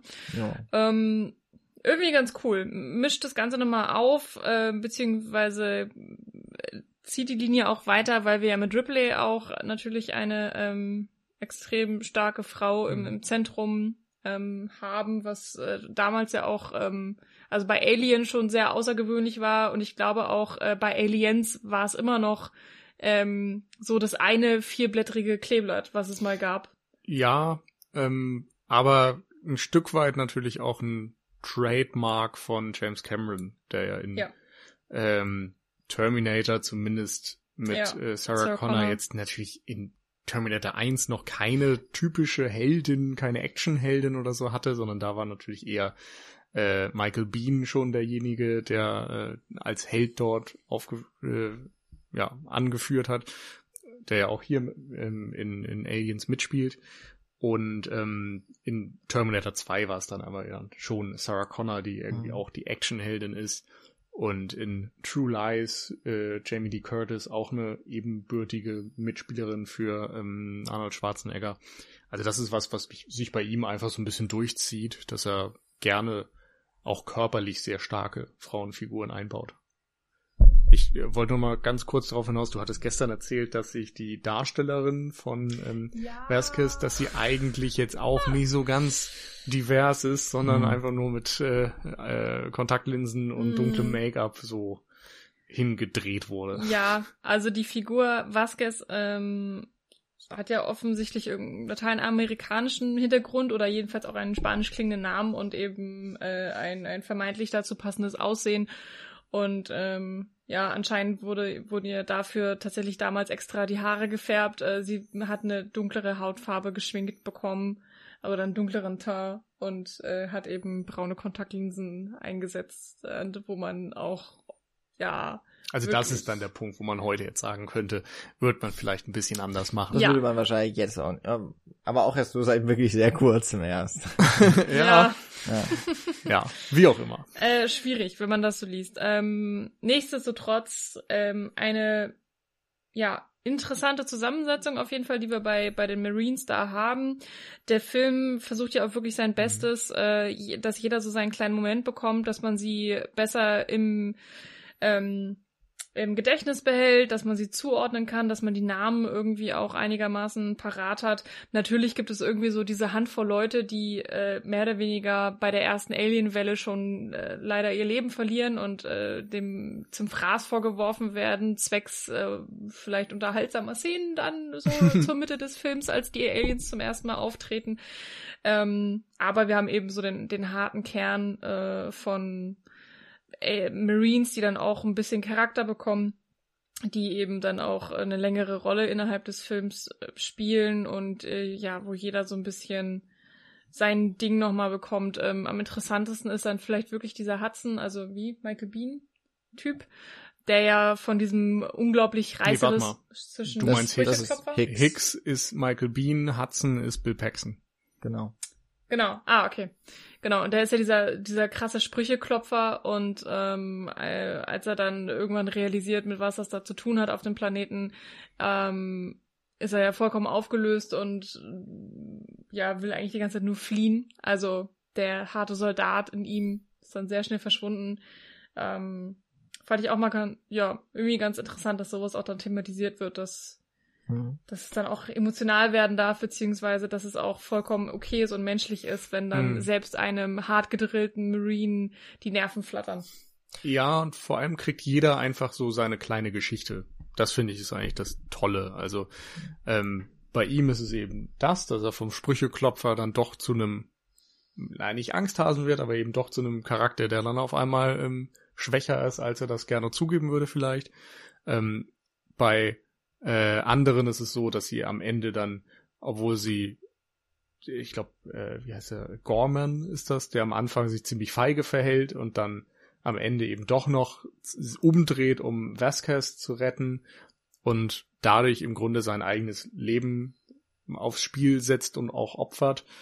Ähm, also da gibt's immer so, so, so kleine Momente, die irgendwie ihm nochmal so ein bisschen mehr Farbe verleihen und ein bisschen Charakter geben und auch eine gewisse Moral drin haben. Also auch, dass Burke dann am Ende natürlich gekillt wird, weil er ein, äh, ein schlechter Mensch ist und so weiter. Das, äh, ja, ist ganz schön. Und da gibt's halt noch dieses wunderbare Video, ähm, eine Vorlesung ist das, glaube ich, von, ähm, wie heißt der, Mike, äh, Mike irgendwas, ich habe den Nachnamen leider gerade nicht parat, werde ich verlinken, ähm, der im Grunde einfach äh, eine Vorlesung darüber hält, warum er Jurassic World hasst und furchtbar findet.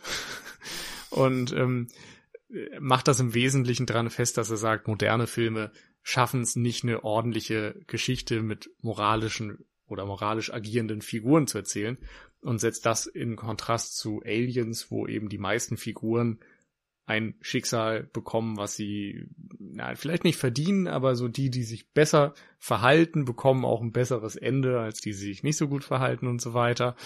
Und äh, bei Jurassic World ist das halt so all over the place. Ja, und äh, gerade die Frauenfiguren setzt er da auch nochmal sehr schön in, in spannenden Vergleich. Also extrem empfehlenswert, wahnsinnig unterhaltsam, man lernt auch sehr viel. So wie Mike Hill.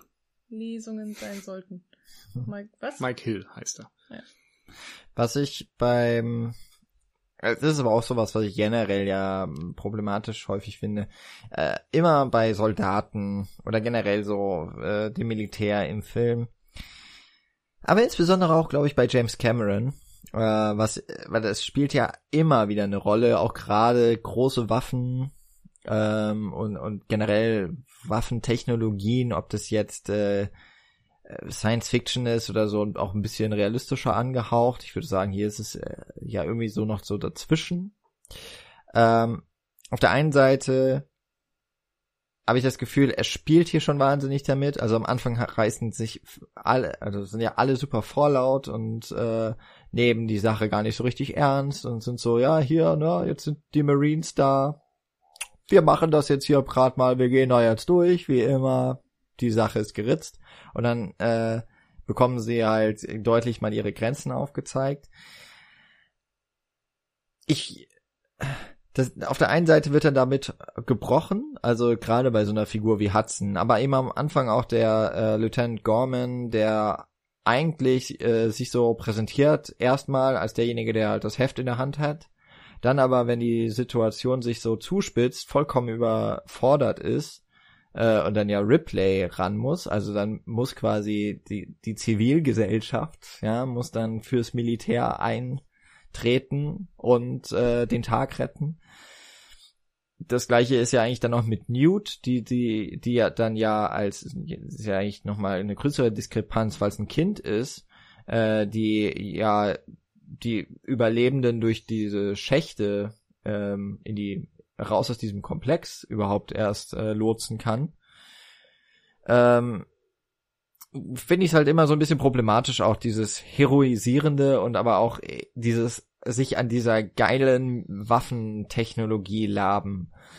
Und das, das hat man natürlich in Terminator, da ist es ja auch irgendwie so komisch, weil ja eigentlich sich gegen, äh, wie heißt es jetzt wieder, die, die böse Organisation da, Darknet? Äh, Skynet. Skynet. Ähm, die auf der einen Seite sind es halt die Bösen, aber auf der anderen Seite ist es auch schon ziemlich geil, was die alles so haben. Und das wird auch genauso in Szene gesetzt, dass das ziemlich geil ist. Äh, bei Avatar hat das äh, James Cameron ja dann zuletzt auch wieder gemacht, weil das ist ja eigentlich auch das Militär, sind ja nicht unbedingt die moralisch Guten, aber es ist schon alles ziemlich geil, was die haben. Und äh, das. Aber wäre halt auch ein scheiß Film, wenn die keine geilen Sachen haben. Ja, ja, aber ähm, das schwingt irgendwie immer bei James Cameron so mit und das finde ich, außer vielleicht bei Titanic, weil das Militär da keine große Rolle spielt, aber auch da könnte man das so in einigen gewissen Dingen mit Autoritäten vielleicht ähm, einfach so sehen. Naja, oder man könnte sagen, es macht schon irgendwie ganz schön viel Spaß, diese ganzen Menschen da sterben zu sehen. Ja, also ich meine, deswegen, ja. deswegen sind die Leute ja damals ins Kino gegangen, weil halt Katastrophen äh, also diese Katastrophe zu sehen, das ist halt irgendwie auch schon ziemlich beeindruckend. Ähm, und ich, ich will jetzt nicht die große Moralkeule schwingen. Ich äh, merke das einfach nur immer auch, wenn ich das sehe. Ich lasse mich dann auch manchmal da mitreißen, einfach weil es spannend inszeniert ist. Hier ja auch vor allem. Also wenn die, wenn die Aliens dann das erste Mal angreifen, dann sehen wir ja ganz viel auch gar nicht, sondern es gehen so nach und nach diese Videoübertragungsbilder aus. Das hat ja wirklich eher was von so einem Horrorfilm.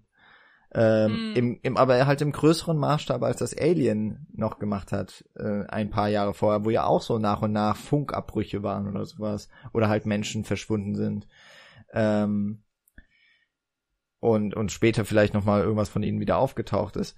Insofern, das, ähm, das ist einfach schon wahnsinnig gut inszeniert und ich ertappe mich dann auch immer wieder dabei, wie ich mich davon so ein bisschen einlullen lasse. Aber auf der anderen Seite finde ich es halt auch ein bisschen fragwürdig. Beziehungsweise gerade bei den Marines, auch wie die so reden und wie sie auftreten und dann auch später die äh, Alien Queen, musste ich schon an Starship Troopers denken. Der ist natürlich später und der hat sich wahrscheinlich auch sehr stark Aliens als eine, also Paul Verhoeven, äh, hat sich den, glaube ich, schon auch als ähm, eine Referenz genommen. Weil vieles davon wirkt, also ich hatte manchmal das Gefühl, jetzt gleich reagieren die genauso wie der, äh, wie die, wie die äh, Protagonisten aus, aus Starship Troopers. Und äh, sie sprechen ja auch irgendwie von irgendwelchen Bugs ähm, mm. auf der mhm. Reise da zur LB426. Also irgendwie habe ich gedacht, ha, ist ja irgendwie nah beisammen. Aber hm. Starship Troopers gab es damals ja noch gar nicht.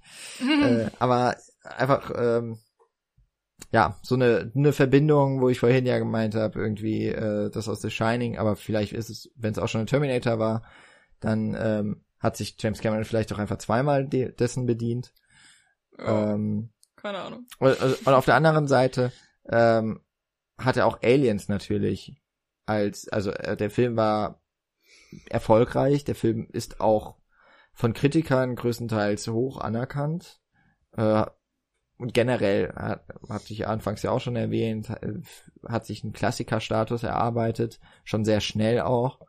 Ähm, natürlich wurde der dann auch wiederum referenziert.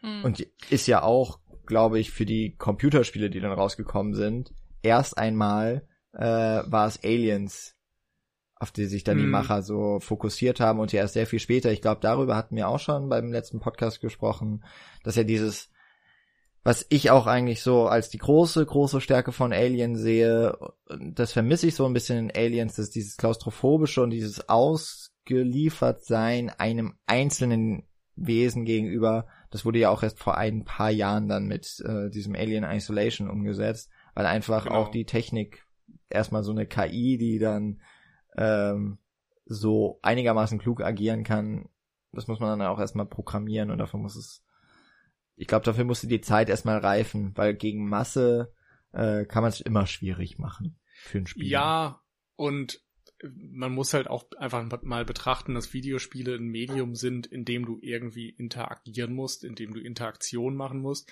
Und 99% aller Videospiele nehmen sich darum Kämpfe, weil es einfach einfach ist. Du hast ein klares Ziel, du musst den Gegner besiegen. Und es ist egal, ob du das bei Mario machst, indem du den Gegnern auf den Kopf hüpfst, oder ob du dann in einem Rollenspiel ein Schwert hast oder eine Schusswaffe oder was auch immer. Aber es muss immer irgendwer besiegt und bekämpft werden. Und da liegt es halt nahe, dass das einfacher umzusetzen ist, wenn du eine Horde an Aliens hast und die einfach wegballern kannst, als wenn du ein Alien hast und dich da irgendwie dann verstecken musst und diesem Kampf eigentlich aus dem Weg gehen musst.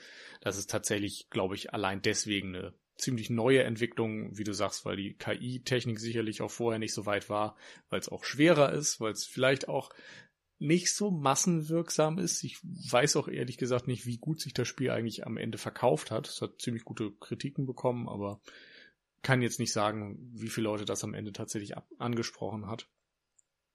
Nur, ja, so viel dazu. Mhm. Und als Protagonistin spielt man die Tochter von Ripley, die eben hier am Anfang schon gestorben ist. Hm. Ich finde das Thema Waffen tatsächlich äh, ganz interessant. Also das, was du angesprochen hast, Jan, mit der ja teilweise Glorifizierung, ist mir ehrlicherweise gar nicht aufgefallen. Da muss ich jetzt vielleicht auch mal ein bisschen drüber nachdenken. Aber ähm, ich finde es vor allen Dingen ganz spannend, äh, wenn man jetzt äh, also Nils hat das auch schon ein bisschen angesprochen, bei Alien haben wir ja sozusagen die Trucker, also die normalen Menschen, die sich irgendwie mit wenig Mitteln gegen äh, dieses, ähm, ja, diesen Xenomorph wehren müssen. Und ähm, das Alien ist ja mit ähm, allem, was er hat, eigentlich so die perfekte Waffe. Und ähm, dementsprechend ist es bei Alien ja auch so erstaunlich, dass sie es schafft, sich gegen den Xenomorph zu wehren, beziehungsweise dass, dass sie tatsächlich überlebt und ihn töten kann. ähm, sei es auch noch so um Haaresbreite. Und hier haben wir es jetzt eben mit diesen top großartig ausgebildeten Marines zu tun, ähm, wo ziemlich schnell klar wird, ähm, dass mit der ganzen Feuerpower, die sie da haben, eigentlich nicht gegen die Aliens ankommen. Ähm, und ja, das halt, also ich glaube, selbst wenn wir nicht diese Masse an Aliens hier hätten, diese über 100 Stück, ähm, wahrscheinlich hätten schon viel, viel weniger gereicht, um eben diese Marines ähm, tatsächlich umzubringen. Und manchmal, gerade weil ich jetzt auch nicht so richtig auf der Seite der Marines bin oder war, kommt bei mir so dieses Ding durch, gerade wenn es auch um Evolution geht, so, ja, das, der Xenomorph gewinnt halt. Also eigentlich, äh, wenn es auch um Fressen und gefressen werden geht, ähm, ist der Mensch nicht mehr an der Spitze der Nahrungskette. Und, mhm. und ähm, der einzige Grund, warum Ripley dann am Ende überlebt oder eben dann auch noch ähm, Hicks und, und naja, der Android, also Bishop. der, er ist noch da, so. Ich glaube, er überlebt ja schon auf eine Art, wenn man von Überleben reden kann. Und Newt halt natürlich, ist natürlich ähm, die Gemeinschaft, die jetzt vielleicht die Xenomorphs nicht so unbedingt haben oder auch einfach dieser Gedanke, ähm, ich überlebe nicht für mich, sondern ich überlebe für jemand anderes. Also bei Ripley ist es ja wirklich so dieses, äh, ich muss Newt retten. Und das ist das, was, was so ihre fast schon übermenschliche Stärke dann eben ausmacht oder dieser, dieser übermenschliche Wille äh, zu überleben, beziehungsweise eben äh, den Xenomorph um, umzubringen oder ganz am Ende die Queen. Ähm, und trotzdem fliehen sie natürlich.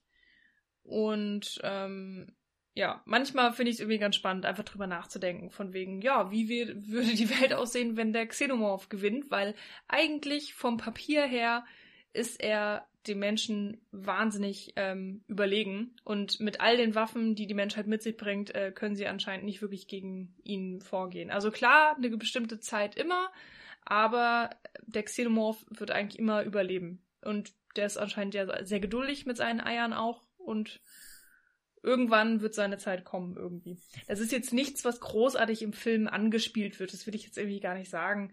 Aber ähm, ja, äh, zum Thema Waffen irgendwie fand ich es halt auch äh, spannend, dass die Waffen, die wir im Film haben, eigentlich keine große Weiterentwicklung sind zu dem, was wir jetzt äh, oder was damals in den 80er Jahren äh, für Waffen gab. Also wir haben jetzt ja hier keine krassen Laserkanonen oder irgendwelche Ultraschallblaster oder was es so bei Star Trek vielleicht gibt oder weiß ich nicht, bei anderen Sci-Fi-Filmen oder meinetwegen natürlich auch, ne, Star Wars, was zu einer ähnlichen Zeit rauskam. Irgendwie sind wir hier sehr erdenähnlich geblieben. Ähm, ist, glaube ich, auch wirklich eine, eine Stilentscheidung, kann ich mir vorstellen. Ähm, habe jetzt, also, habe mich nicht damit äh, befasst oder recherchiert, warum das wieso ist, aber irgendwie war mir das dann nochmal aufgefallen, dass ähm, das jetzt nicht so exotische, richtig krasse Waffen sind, so ein Schuss killt 20 Aliens. So, das haben wir ja nicht, sondern wir haben irgendwie, ja, gefühlt normale Schusswaffen mit normalen Patronen, irgendwelche Granatenwerfer, also alles irgendwie so Kram, was man halt kennt. Das fand ich irgendwie ganz interessant. Hm. Sorgt irgendwie, finde ich, vielleicht nochmal für so ein bisschen mehr das Gefühl, man kennt das alles so. Man, man weiß, was Marines sind. Also klar, wir haben jetzt hier Corporal Marines, aber eigentlich ein Unterschied zu äh, Corporal. Äh, wie heißt das? Colonial. Colonial, danke. Nils guckte sehr verwirrt und argwöhnisch in meine Richtung. Zurecht. Naja. Ähm, Redest dich wieder um Kopf und Kragen. Ja, wir haben ja noch nicht mal eine großartige andere Ausrüstung. Die haben halt irgendwie so eine Art schusssichere Weste. Ähm, und dann kommt halt die Säure dadurch und, und so. Und das hat dann irgendwie alles so Tarnklamotte, wo man sich auch denkt, so Tarnzeug im Weltraum. So, so schwachsinnig. Was aber, du dir alles so denkst. Ja, naja, das gehört ja irgendwie alles zum Worldbuilding dazu. Und alles ist ja wirklich auch durchdacht und Hand ausgewählt. Ähm, ja. Und James Cameron ist ja auch dafür bekannt, dass er, ja, also Worldbuilding ist auch wirklich auch so seine Stärke. Und dass er ja. eben alles durchdenkt. Und dann, dann finde ich es halt irgendwie interessant, dass, äh, wie das halt hier so alles angelegt ist. Also ich will das gar nicht äh, werten in irgendeiner Form, aber es ist ja wirklich schon eine, eine, eine bestimmte Entscheidung. Hm. Ja. Ja, ja ich denke halt, der. Ja, mach du. Ja, es ist halt einfach auch, finde ich, eine logische Fortsetzung des Designs aus dem ersten Teil, was ja eben auch nicht die, also es ist ja ganz bewusst keine Hochglanzästhetik, die man verfolgt hat. Es ist eben nicht äh, Raumschiff Enterprise und es ist auch nicht Star Wars, wo die, äh, wo es glänzende Oberflächen überall gibt, wo man sich denkt, wer putzt eigentlich die ganze Zeit den Todesstern, dass der so äh, neu aussieht, obwohl er ja noch nicht mal fertig ist, zum Teil. Also ähm, das, das ist es ja ganz bewusst nicht. Es ist diese dreckige, ähm, auch wenn es ein blöder Begriff ist, so ein bisschen realistische Fort das Fortdenken von aktueller Technologie. Und ich bin mir jetzt auch gar nicht so ganz sicher, wie viele Jahre eigentlich in der Zukunft Alien spielen soll, aber ich glaube, es ist auch gar nicht so weit weg gedacht. Ja, hm. ich glaube, es ist irgendwie ich glaube so 22 2150 oder irgendwas in der Art. Oder 2170, also irgendwas. Ja. Wie auch immer. Ich denke einfach, die, bei diesem Punkt Waffendesign und so weiter, wir haben halt einen Film, der heißt Aliens. Und den wollen die Leute sehen, weil sie wissen, wie das Alien aussieht. Und wenn du da jetzt irgendwie mit mega krassen Ultrawaffen um die Ecke kommst, dann macht das ja im Grunde das Alien ein bisschen klein. So, wenn du mhm. auf einmal eine Megawaffe hast, die das einfach killt.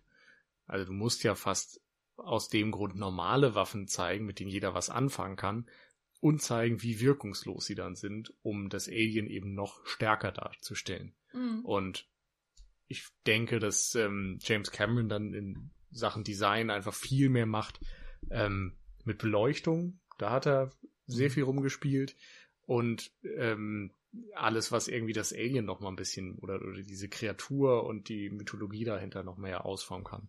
Diese Menschenlarven, die irgendwie eingefroren sind, damit da die Chestburster rauskommen können. Mhm. Mega Bild. Das ist einfach ein, ja, das vergisst man nicht. Und ich glaube, da haben wahrscheinlich 50 Sci-Fi-Filme und Serien und Comics irgendwie ihre Inspiration hergeholt.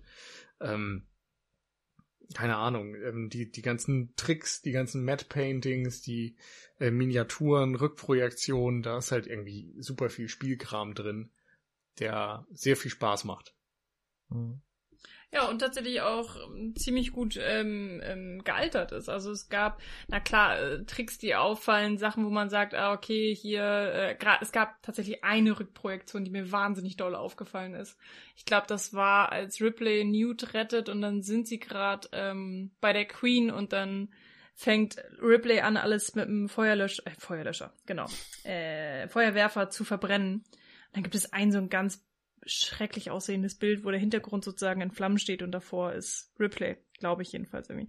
Naja, aber ansonsten, ähm, ja, großartiges Handwerk auf jeden Fall, weil ähm, gerade natürlich auch das Kreaturendesign, aber eben auch, was du angesprochen hast, wenn, wenn die Menschen da so an der Decke hängen äh, und oder dann auch so der Chestburster aus dieser einen Frau noch rauskommt, mhm. ähm, das ist wahnsinnig schlimm anzusehen, auch heute noch, auch wenn man weiß, das sind irgendwelche kleinen Puppen in irgendeiner Form vielleicht, ähm, der Zauber wird auf jeden Fall großartig aufrechterhalten.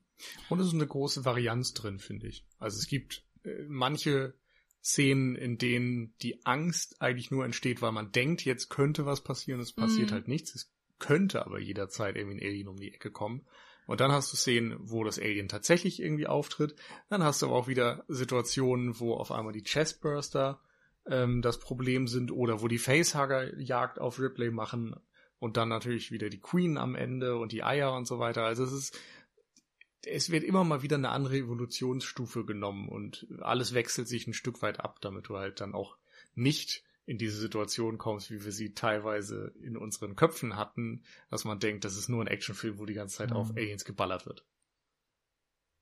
Ja.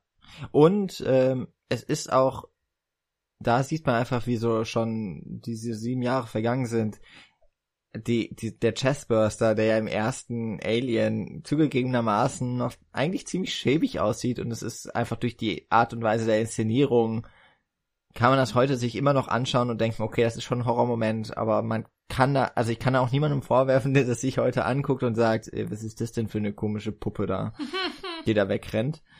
Ähm, und das ist hier schon so wahnsinnig viel ausgefeilter gemacht. Ja, auch die Facehugger, wie die sich bewegen, wie die sich, wie die, wie die sich sofort bewegen. Äh, und auch die Art und Weise, wie sich das Kostüm der Aliens verändert hat, dass die, dass die ähm, Stuntmänner und Frauen vielleicht auch äh, da drin sich sehr viel smoother bewegen können. Also es ist ja nicht nur Tricks in der Kamera und mhm. es sind mhm. nicht nur Miniaturen, sondern es ist auch einfach eine deutlich größere Bewegungsfreiheit ähm, für Leute, die, die sich äh, die vielleicht jetzt nicht den Vergleich haben zwischen Alien und Aliens, kann man sich auch ungefähr Batman Begins und Dark Knight anschauen. Mhm. Äh, dass der, wie heißt das wieder, der Christian Bale kann in Batman Begins ja nicht mal den Kopf bewegen. Ja. Weil es halt einfach die Maske halt aus einem Teil besteht und äh, auch er bekommt quasi mehr Bewegungsfreiheit, wird ja glaube ich sogar im Film dann äh, drauf angespielt. Ähm, und was wollte ich noch sagen? Die Varianz da drin. Das andere ist mir jetzt, glaube ich, entfallen. Dann war es wohl nicht ganz so wichtig. Ähm, ja, ich, ich wollte eigentlich nur noch so als letzten Punkt, äh, weil wir ganz häufig, wenn wir es mit Kinderdarstellerinnen zu tun haben, da auch so ein bisschen draufhauen. Newt ist meiner Meinung nach wirklich großartig besetzt worden von der Carrie Hen. Ich weiß jetzt ehrlich gesagt nicht. Könnt ihr jetzt mal draufklicken und schauen, ob die danach noch Karriere gemacht hat. Nee, irgendwie hat sie als Schauspielerin, aber ich glaube nicht. Lehrerin geworden. Ähm, also es war tatsächlich ihre ihre erste und einzige Rolle. Ja, und ich finde, die die spielt das so wunderbar ähm, in und hat ja wirklich keine einfache Rolle. Ähm, hm ist ja eigentlich auch ein Film, für den sie viel zu jung ist, um ihn selber zu sehen. Das finde ich auch immer irgendwie interessant, ja. wenn so Kinder in Horror- oder in Actionfilmen mitspielen. Wobei man das vielleicht in Amerika auch jetzt nicht ganz so eng sieht, äh, wenn es um Gewalt geht. Ähm, aber die finde ich ist eine, eine nicht nur als Figur ähm, relativ eigenständig, aber eben auch vor allem dazu da, um Ripley weiterzuentwickeln. Und da ist sie auch wirklich in den gemeinsamen Szenen. Das ist, das ist ganz schön gespielt und hat mir gut gefallen. Und jetzt ist mir doch noch der letzte, äh, das von eben eingefallen, ähm, was Nils eben meinte. Mit äh, diesen Momenten, diese Atmosphäre, die James Cameron aufbaut, dass man diese Gefahr spürt, aber es passiert dann gar nichts. Das ist auch zu ganz, ganz großem Teil dem Sounddesign und der Musik von James Horner zu verdanken wenn die Marines nämlich da das erste Mal so reingehen in diesen Komplex und es, sie finden ja erstmal noch gar nichts, dann geht die Musik in so ein Ambient-mäßiges über, dann hört man so Schlagen auf Rohre und sowas und irgendwie so hört sich an wie Wassertropfen. Also es klingt so, als würde in den Luftschächten oder sowas sich etwas bewegen. Und ähm, die Musik geht quasi so in das Sounddesign über. Das fand ich äh, sehr atmosphärisch und ähm, sehr gut gemacht, weil, weil wirklich so diese Anspannung dann aufrechterhalten wurde. Hm. Und ich möchte nochmal zwei Dinge erwähnen. Äh, ich fand den Mac total super. Der bleibt einem einfach in Erinnerung, dieser Kampf am Ende, das ist einfach schön. Und eine meiner Lieblingsszenen, Bishop mit dem Messer. Ist einfach großartig. Ja, weil, also, inhaltlich mag ich einfach, wie ähm, hier gezeigt wird, er ist ein Android und es wird eben diesmal mit offenen Karten gespielt im Gegensatz zu Teil 1. Und auch dort wird ja schon so ein bisschen ähm, eingeführt, dieses Banter zwischen den äh, Marines, dass sie sich gegenseitig aufziehen und das vielleicht auch bei Hudson heißt er, mhm, ja, ja. Äh, hinter dieser großen Klappe ein kleiner Angsthase stecken könnte. Und ich mag, dass Bishop einfach, ja, so, so emotionslos kontrolliert agiert. Was er dann eigentlich den ganzen Film über eben auch beibehält. Und, ja. Ich weiß nicht, es ist einfach, es ist einfach geil gefilmt. Wie der das einfach macht, das ist ein geiler Trick, ein geiler Stunt. Und dazu noch irgendwie diese Story, dass er dann im Handgepäck äh, ein paar Messer mit hatte Richtung Dreh, weil er nicht wusste, welches Messer er am Ende im, äh, tatsächlich im Film verwenden soll, welches James Cameron am besten gefällt und dann bei der Flughafenkontrolle ein paar Probleme hatte. ja, er hätte fast nicht einreisen dürfen. Ich glaube, ich mag auch einfach generell Lance Henriksen.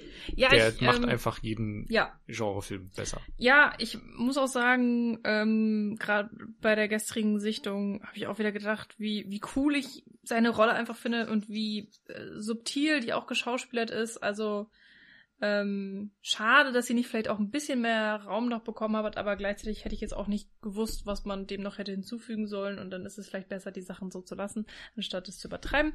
Aber ähm, ja, irgendwie ganz schön, dass das wieder reingebracht wurde, auch auf ähm, eine andere Art und Weise. Also, dass es jetzt nicht hier so ein One-Trick-Pony ist, von wegen, haha, derselbe Trick nochmal mit dem, ähm, mit dem Androiden. Und äh, es gibt ja auch eine Szene, wenn ähm, Bishop? Ja. Wenn Bishop äh, den Facehugger ähm, auseinander nimmt und, und seziert und so und so. Und dann hat er ja schon so, ein, so einen kleinen Wahnsinnsblick und man denkt so, oh, es geht wieder los. Jetzt, jetzt findet er die Biologie so interessant, dass er denkt, ähm, die Aliens sind vielleicht interessanter als die Menschen und ähm, dann doch wieder gegen die Regeln spielt oder sowas in der Art. Aber ähm, nein.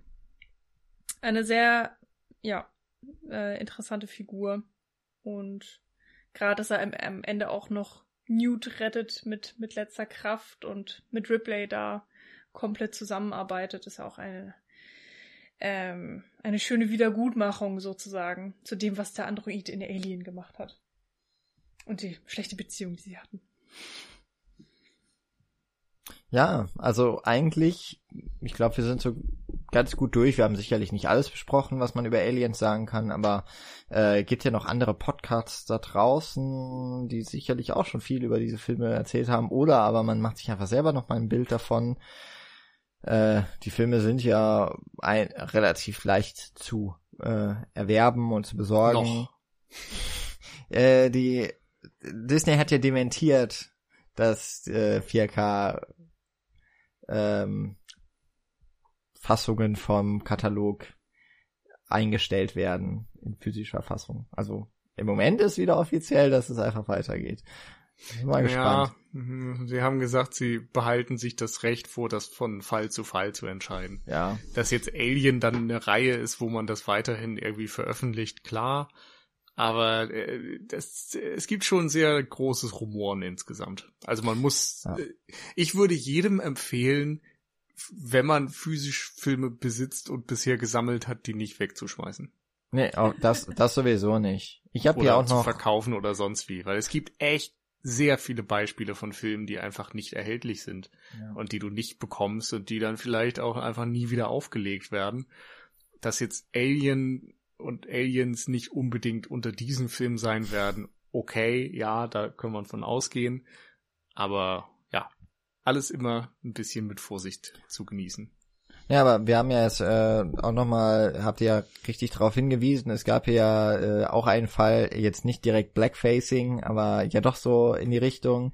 Das war jetzt auch, ist ja jetzt auch großes Thema, äh, Mhm. immer mal wieder und dass da Serienfolgen äh, aus dem Mhm. Verkehr gezogen werden. Insofern, wer weiß, vielleicht ist Aliens sich ja, ist dann ja doch nicht so ganz sicher in so einem Familienkonzern wie Disney. ähm, Also auf Disney Plus wird's nicht kommen. Nee, da wird es höchstwahrscheinlich nicht erscheinen und was auch immer da sonst noch kommen mag. Ähm, ja, aber ähm, ich glaube, so grundsätzlich können wir feststellen, der Film ist für die 80er Jahre irgendwie sehr symptomatisch und ein Paradebeispiel für den Blockbuster seiner Zeit. Er ist auch ein sehr gutes Beispiel dafür, wie Fortsetzungen richtig gemacht werden können. Auch wenn ich, und ich glaube auch ihr, nicht alles an dem Film super liebt und äh, in den allerhöchsten Höhen loben würdet. Äh, wobei wir jetzt schon wahnsinnig positiv waren. also äh, im Nachhinein muss ich aber auch sagen, ich habe den Film jetzt auch sehr viel mehr genossen, als ich es erwartet hatte. Also meine Erinnerungen waren einfach sehr, sehr anders und schlechter ähm, vom, von meinem Fazit. Ähm, einfach, äh, ja, James Cameron hat es halt geschafft, die, den Geist irgendwie doch des, des ersten Films beizubehalten, viel neu reinzubringen und auch, was eben immer auch Mainstream-Kino ausmacht, Wiederholung und Variation. Und davon steckt irgendwie genug von beidem drin. Und insofern bin ich ganz froh, dass wir den Film auch mal hier besprochen haben, dass das jetzt hier auch in unser Archiv gewandert ist. Und äh, bin dann sehr gespannt, wann im nächsten Jahr wir uns Alien 3 widmen, an den ich mich auch tatsächlich nur noch sehr schlecht erinnere, außer dass ich ihn eigentlich mal mehr mochte als Aliens. Ähm, also auch nachdem ja Michi und Nils ihr schon gesagt habt, so ungefähr wie eure Erinnerungen an den Film sind, da haben wir vielleicht ein bisschen mehr Reibungspotenzial. Außer es ergibt sich dann doch alles nochmal neu. Mhm. Aber da werden wir mal schauen. Ist noch eine Weile hin, bis das dann drankommt. Jetzt hoffen wir erstmal, dass äh, nach bestandener, überstandener Sommerpause die Temperaturen fallen und äh, wir wieder mehr Lust haben, Filme zu schauen und dann auch darüber zu sprechen und auch die Zeit dafür finden. Ähm, also sind wir jetzt einfach mal zaghaft guter Dinge. Es kommt ja jetzt auch demnächst so ein Film in die Kinos, auf den ja alle hoffen, dass er dass, dass er tatsächlich kommt. Rechnest du, glaubst du, sie machen noch mal einen Rückzieher? Ich stell das bloß mal in den Raum. Okay, okay. Also, äh, wenn Warner jetzt nicht doch noch denkt, wir machen schnell einen Streaming-Dienst und hauen da den Film drauf, im Abo plus 30 Dollar Kaufpreis, aber auch nur solange man dann noch das Abo hat, werden wir mal sehen. Also möglicherweise äh, hätten wir so einen Christopher Nolan Film, den man tatsächlich mal besprechen könnte. Ja. Mal schauen. Und je nachdem, wie lang es dauert bis zur nächsten Folge, kommt ja auch im September ein neuer Film von einem gewissen Charlie Kaufman. Kommt er auch ins Kino? Ich befürchte nein. Ah. Aber zu Netflix. Hm. Hm. Okay. Aber wenn das nicht äh, klappen sollte oder wenn er verschoben werden sollte, dann könnten wir doch einfach mal einen anderen Charlie Kaufman-Film im September besprechen. Oder das. Und natürlich äh, koreanisches Kino, September, glaube ich, ist dann wieder. Hm. Wir finden was. Ja, ich wollte gerade sagen, äh, genau. Auswahl haben wir genug. Lasst euch überraschen, äh, weil wir kennen uns ja selbst, wenn wir jetzt hier große Ankündigungen machen, klappt das immer nur so halb. Pot Porträt einer Jungfrau in Flammen hat funktioniert. Das stimmt. Ja, ja, nein, wir haben ja auch gute Beispiele. ähm, wir bessern uns so langsam. Aber wir wollen ja natürlich nicht zu viel versprechen. wir kennen unsere Schwächen. Ähm, so oder so, wir haben Lust zu podcasten. Es wird auf jeden Fall eine neue Folge geben. Soweit lasse ich mich ähm, festnageln. Und ja, was es wird, lasst euch überraschen. Genau. Ansonsten gilt wie immer. Ver äh, verfolgt uns nicht. Folgt uns auf, folgt uns auf Twitter unter twitter.com slash cinecouch. Abonniert uns in eurem Podcatcher, der euch am besten durch die Abende, Nächte, Tage durchs Reinigen der Wohnung oder sowas äh, begleitet und äh, schaut gerne auf unserer Internetseite cinecouch.net vorbei ähm, und ja, dort könnt ihr euch noch ein bisschen durch Archiv hören. Wie gesagt, Folge 260 war unsere Folge zu Alien von Ridley Scott. Also wenn man dann nochmal nachhören möchte, was wir zu dem gesagt haben, sei euch diese Folge auch noch einmal ans Herz gelegt. Bis zum nächsten Mal also wünschen wir euch eine gute Zeit bis dahin bleibt uns gewogen und viel Spaß im Kino oder auch zu Hause im, vom eigenen Fernseher. Genau. Tschüss. Ciao.